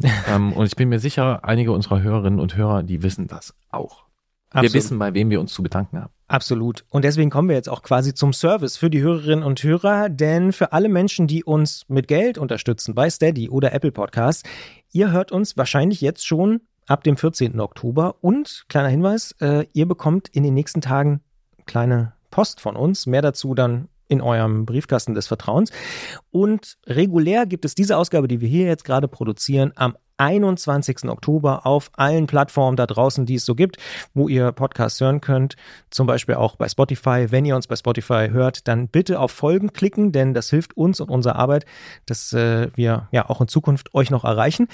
Bis dahin erreicht ihr uns vor allen Dingen auch unter antritt.detektor.fm mit Mails, mit Lob, Kritik, Anregungen, gerne auch zum Thema Kuchen oder politischen Ansichten oder sonst irgendwas. Und natürlich aber auch bei Instagram und Facebook. Und damit sind wir fast durch. Christian muss gleich zum nächsten Termin, aber er hat noch Zeit, ein sehr wichtiges Amt in diesem Podcast zu übernehmen. Christian, ich äh, hätte gern einen Song von dir. Kriegst du. Und zwar von, und jetzt werde ich so ein bisschen meiner Alterskategorie dann doch gerecht, äh, oh, oh, oh. von einer Vorband, die mich so aus den Socken ist das falsche Wort, Sneakern äh, gehauen hat beim Konzert von The No Twist hier in, in Leipzig. oh, du warst da. Ja. Aloha Input. Ich habe selten so eine gute Vorband gesehen. Vielleicht war es auch der Abend. Das, manchmal ist es ja so, ne, dass die Stimmung irgendwie passt. Aber oft ist ja so Vorband, denkt man so, ja komm, ich hole mir noch ein Bier. In dem Fall war es wirklich total beeindruckend. Aloha Input haben sich von Song zu Song gesteigert.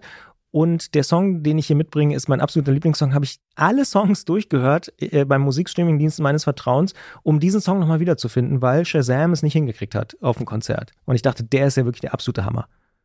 Ich bin sehr gespannt und ich möchte noch wissen, ob No Twist das äh, Niveau gehalten haben. Ja, sie waren, sie haben auch noch eine Schippe draufgelegt. Also sie waren, sind live einfach eine Knallerband, das muss man sagen. Die zünden da wirklich ordentlich was an. Aber das ist die Vorband, die gerade unterwegs war und auch schon eine ganze Weile äh, unterwegs ist. Aloha Input und der Song heißt, wie könnte es anders sein? Vampire Song. Und ich beneide dich um dieses Konzerterlebnis. Ärgere mich noch ein bisschen mehr, dass ich es nicht geschafft habe, aber manchmal ist es so. Ähm, ich werde voller Spannung und voller Vorfreude diesen ganzen Podcast durchhören, nur um am Ende zu diesem Song zu kommen. Und äh, genau, dann geht's raus in den Oktober. Er ist golden, so viel kann ich dir verraten. Und vielleicht auch ein bisschen blutig. Vampire Song. Ich bin gespannt. Passt auf euch auf. Gute Fahrt. Bis bald.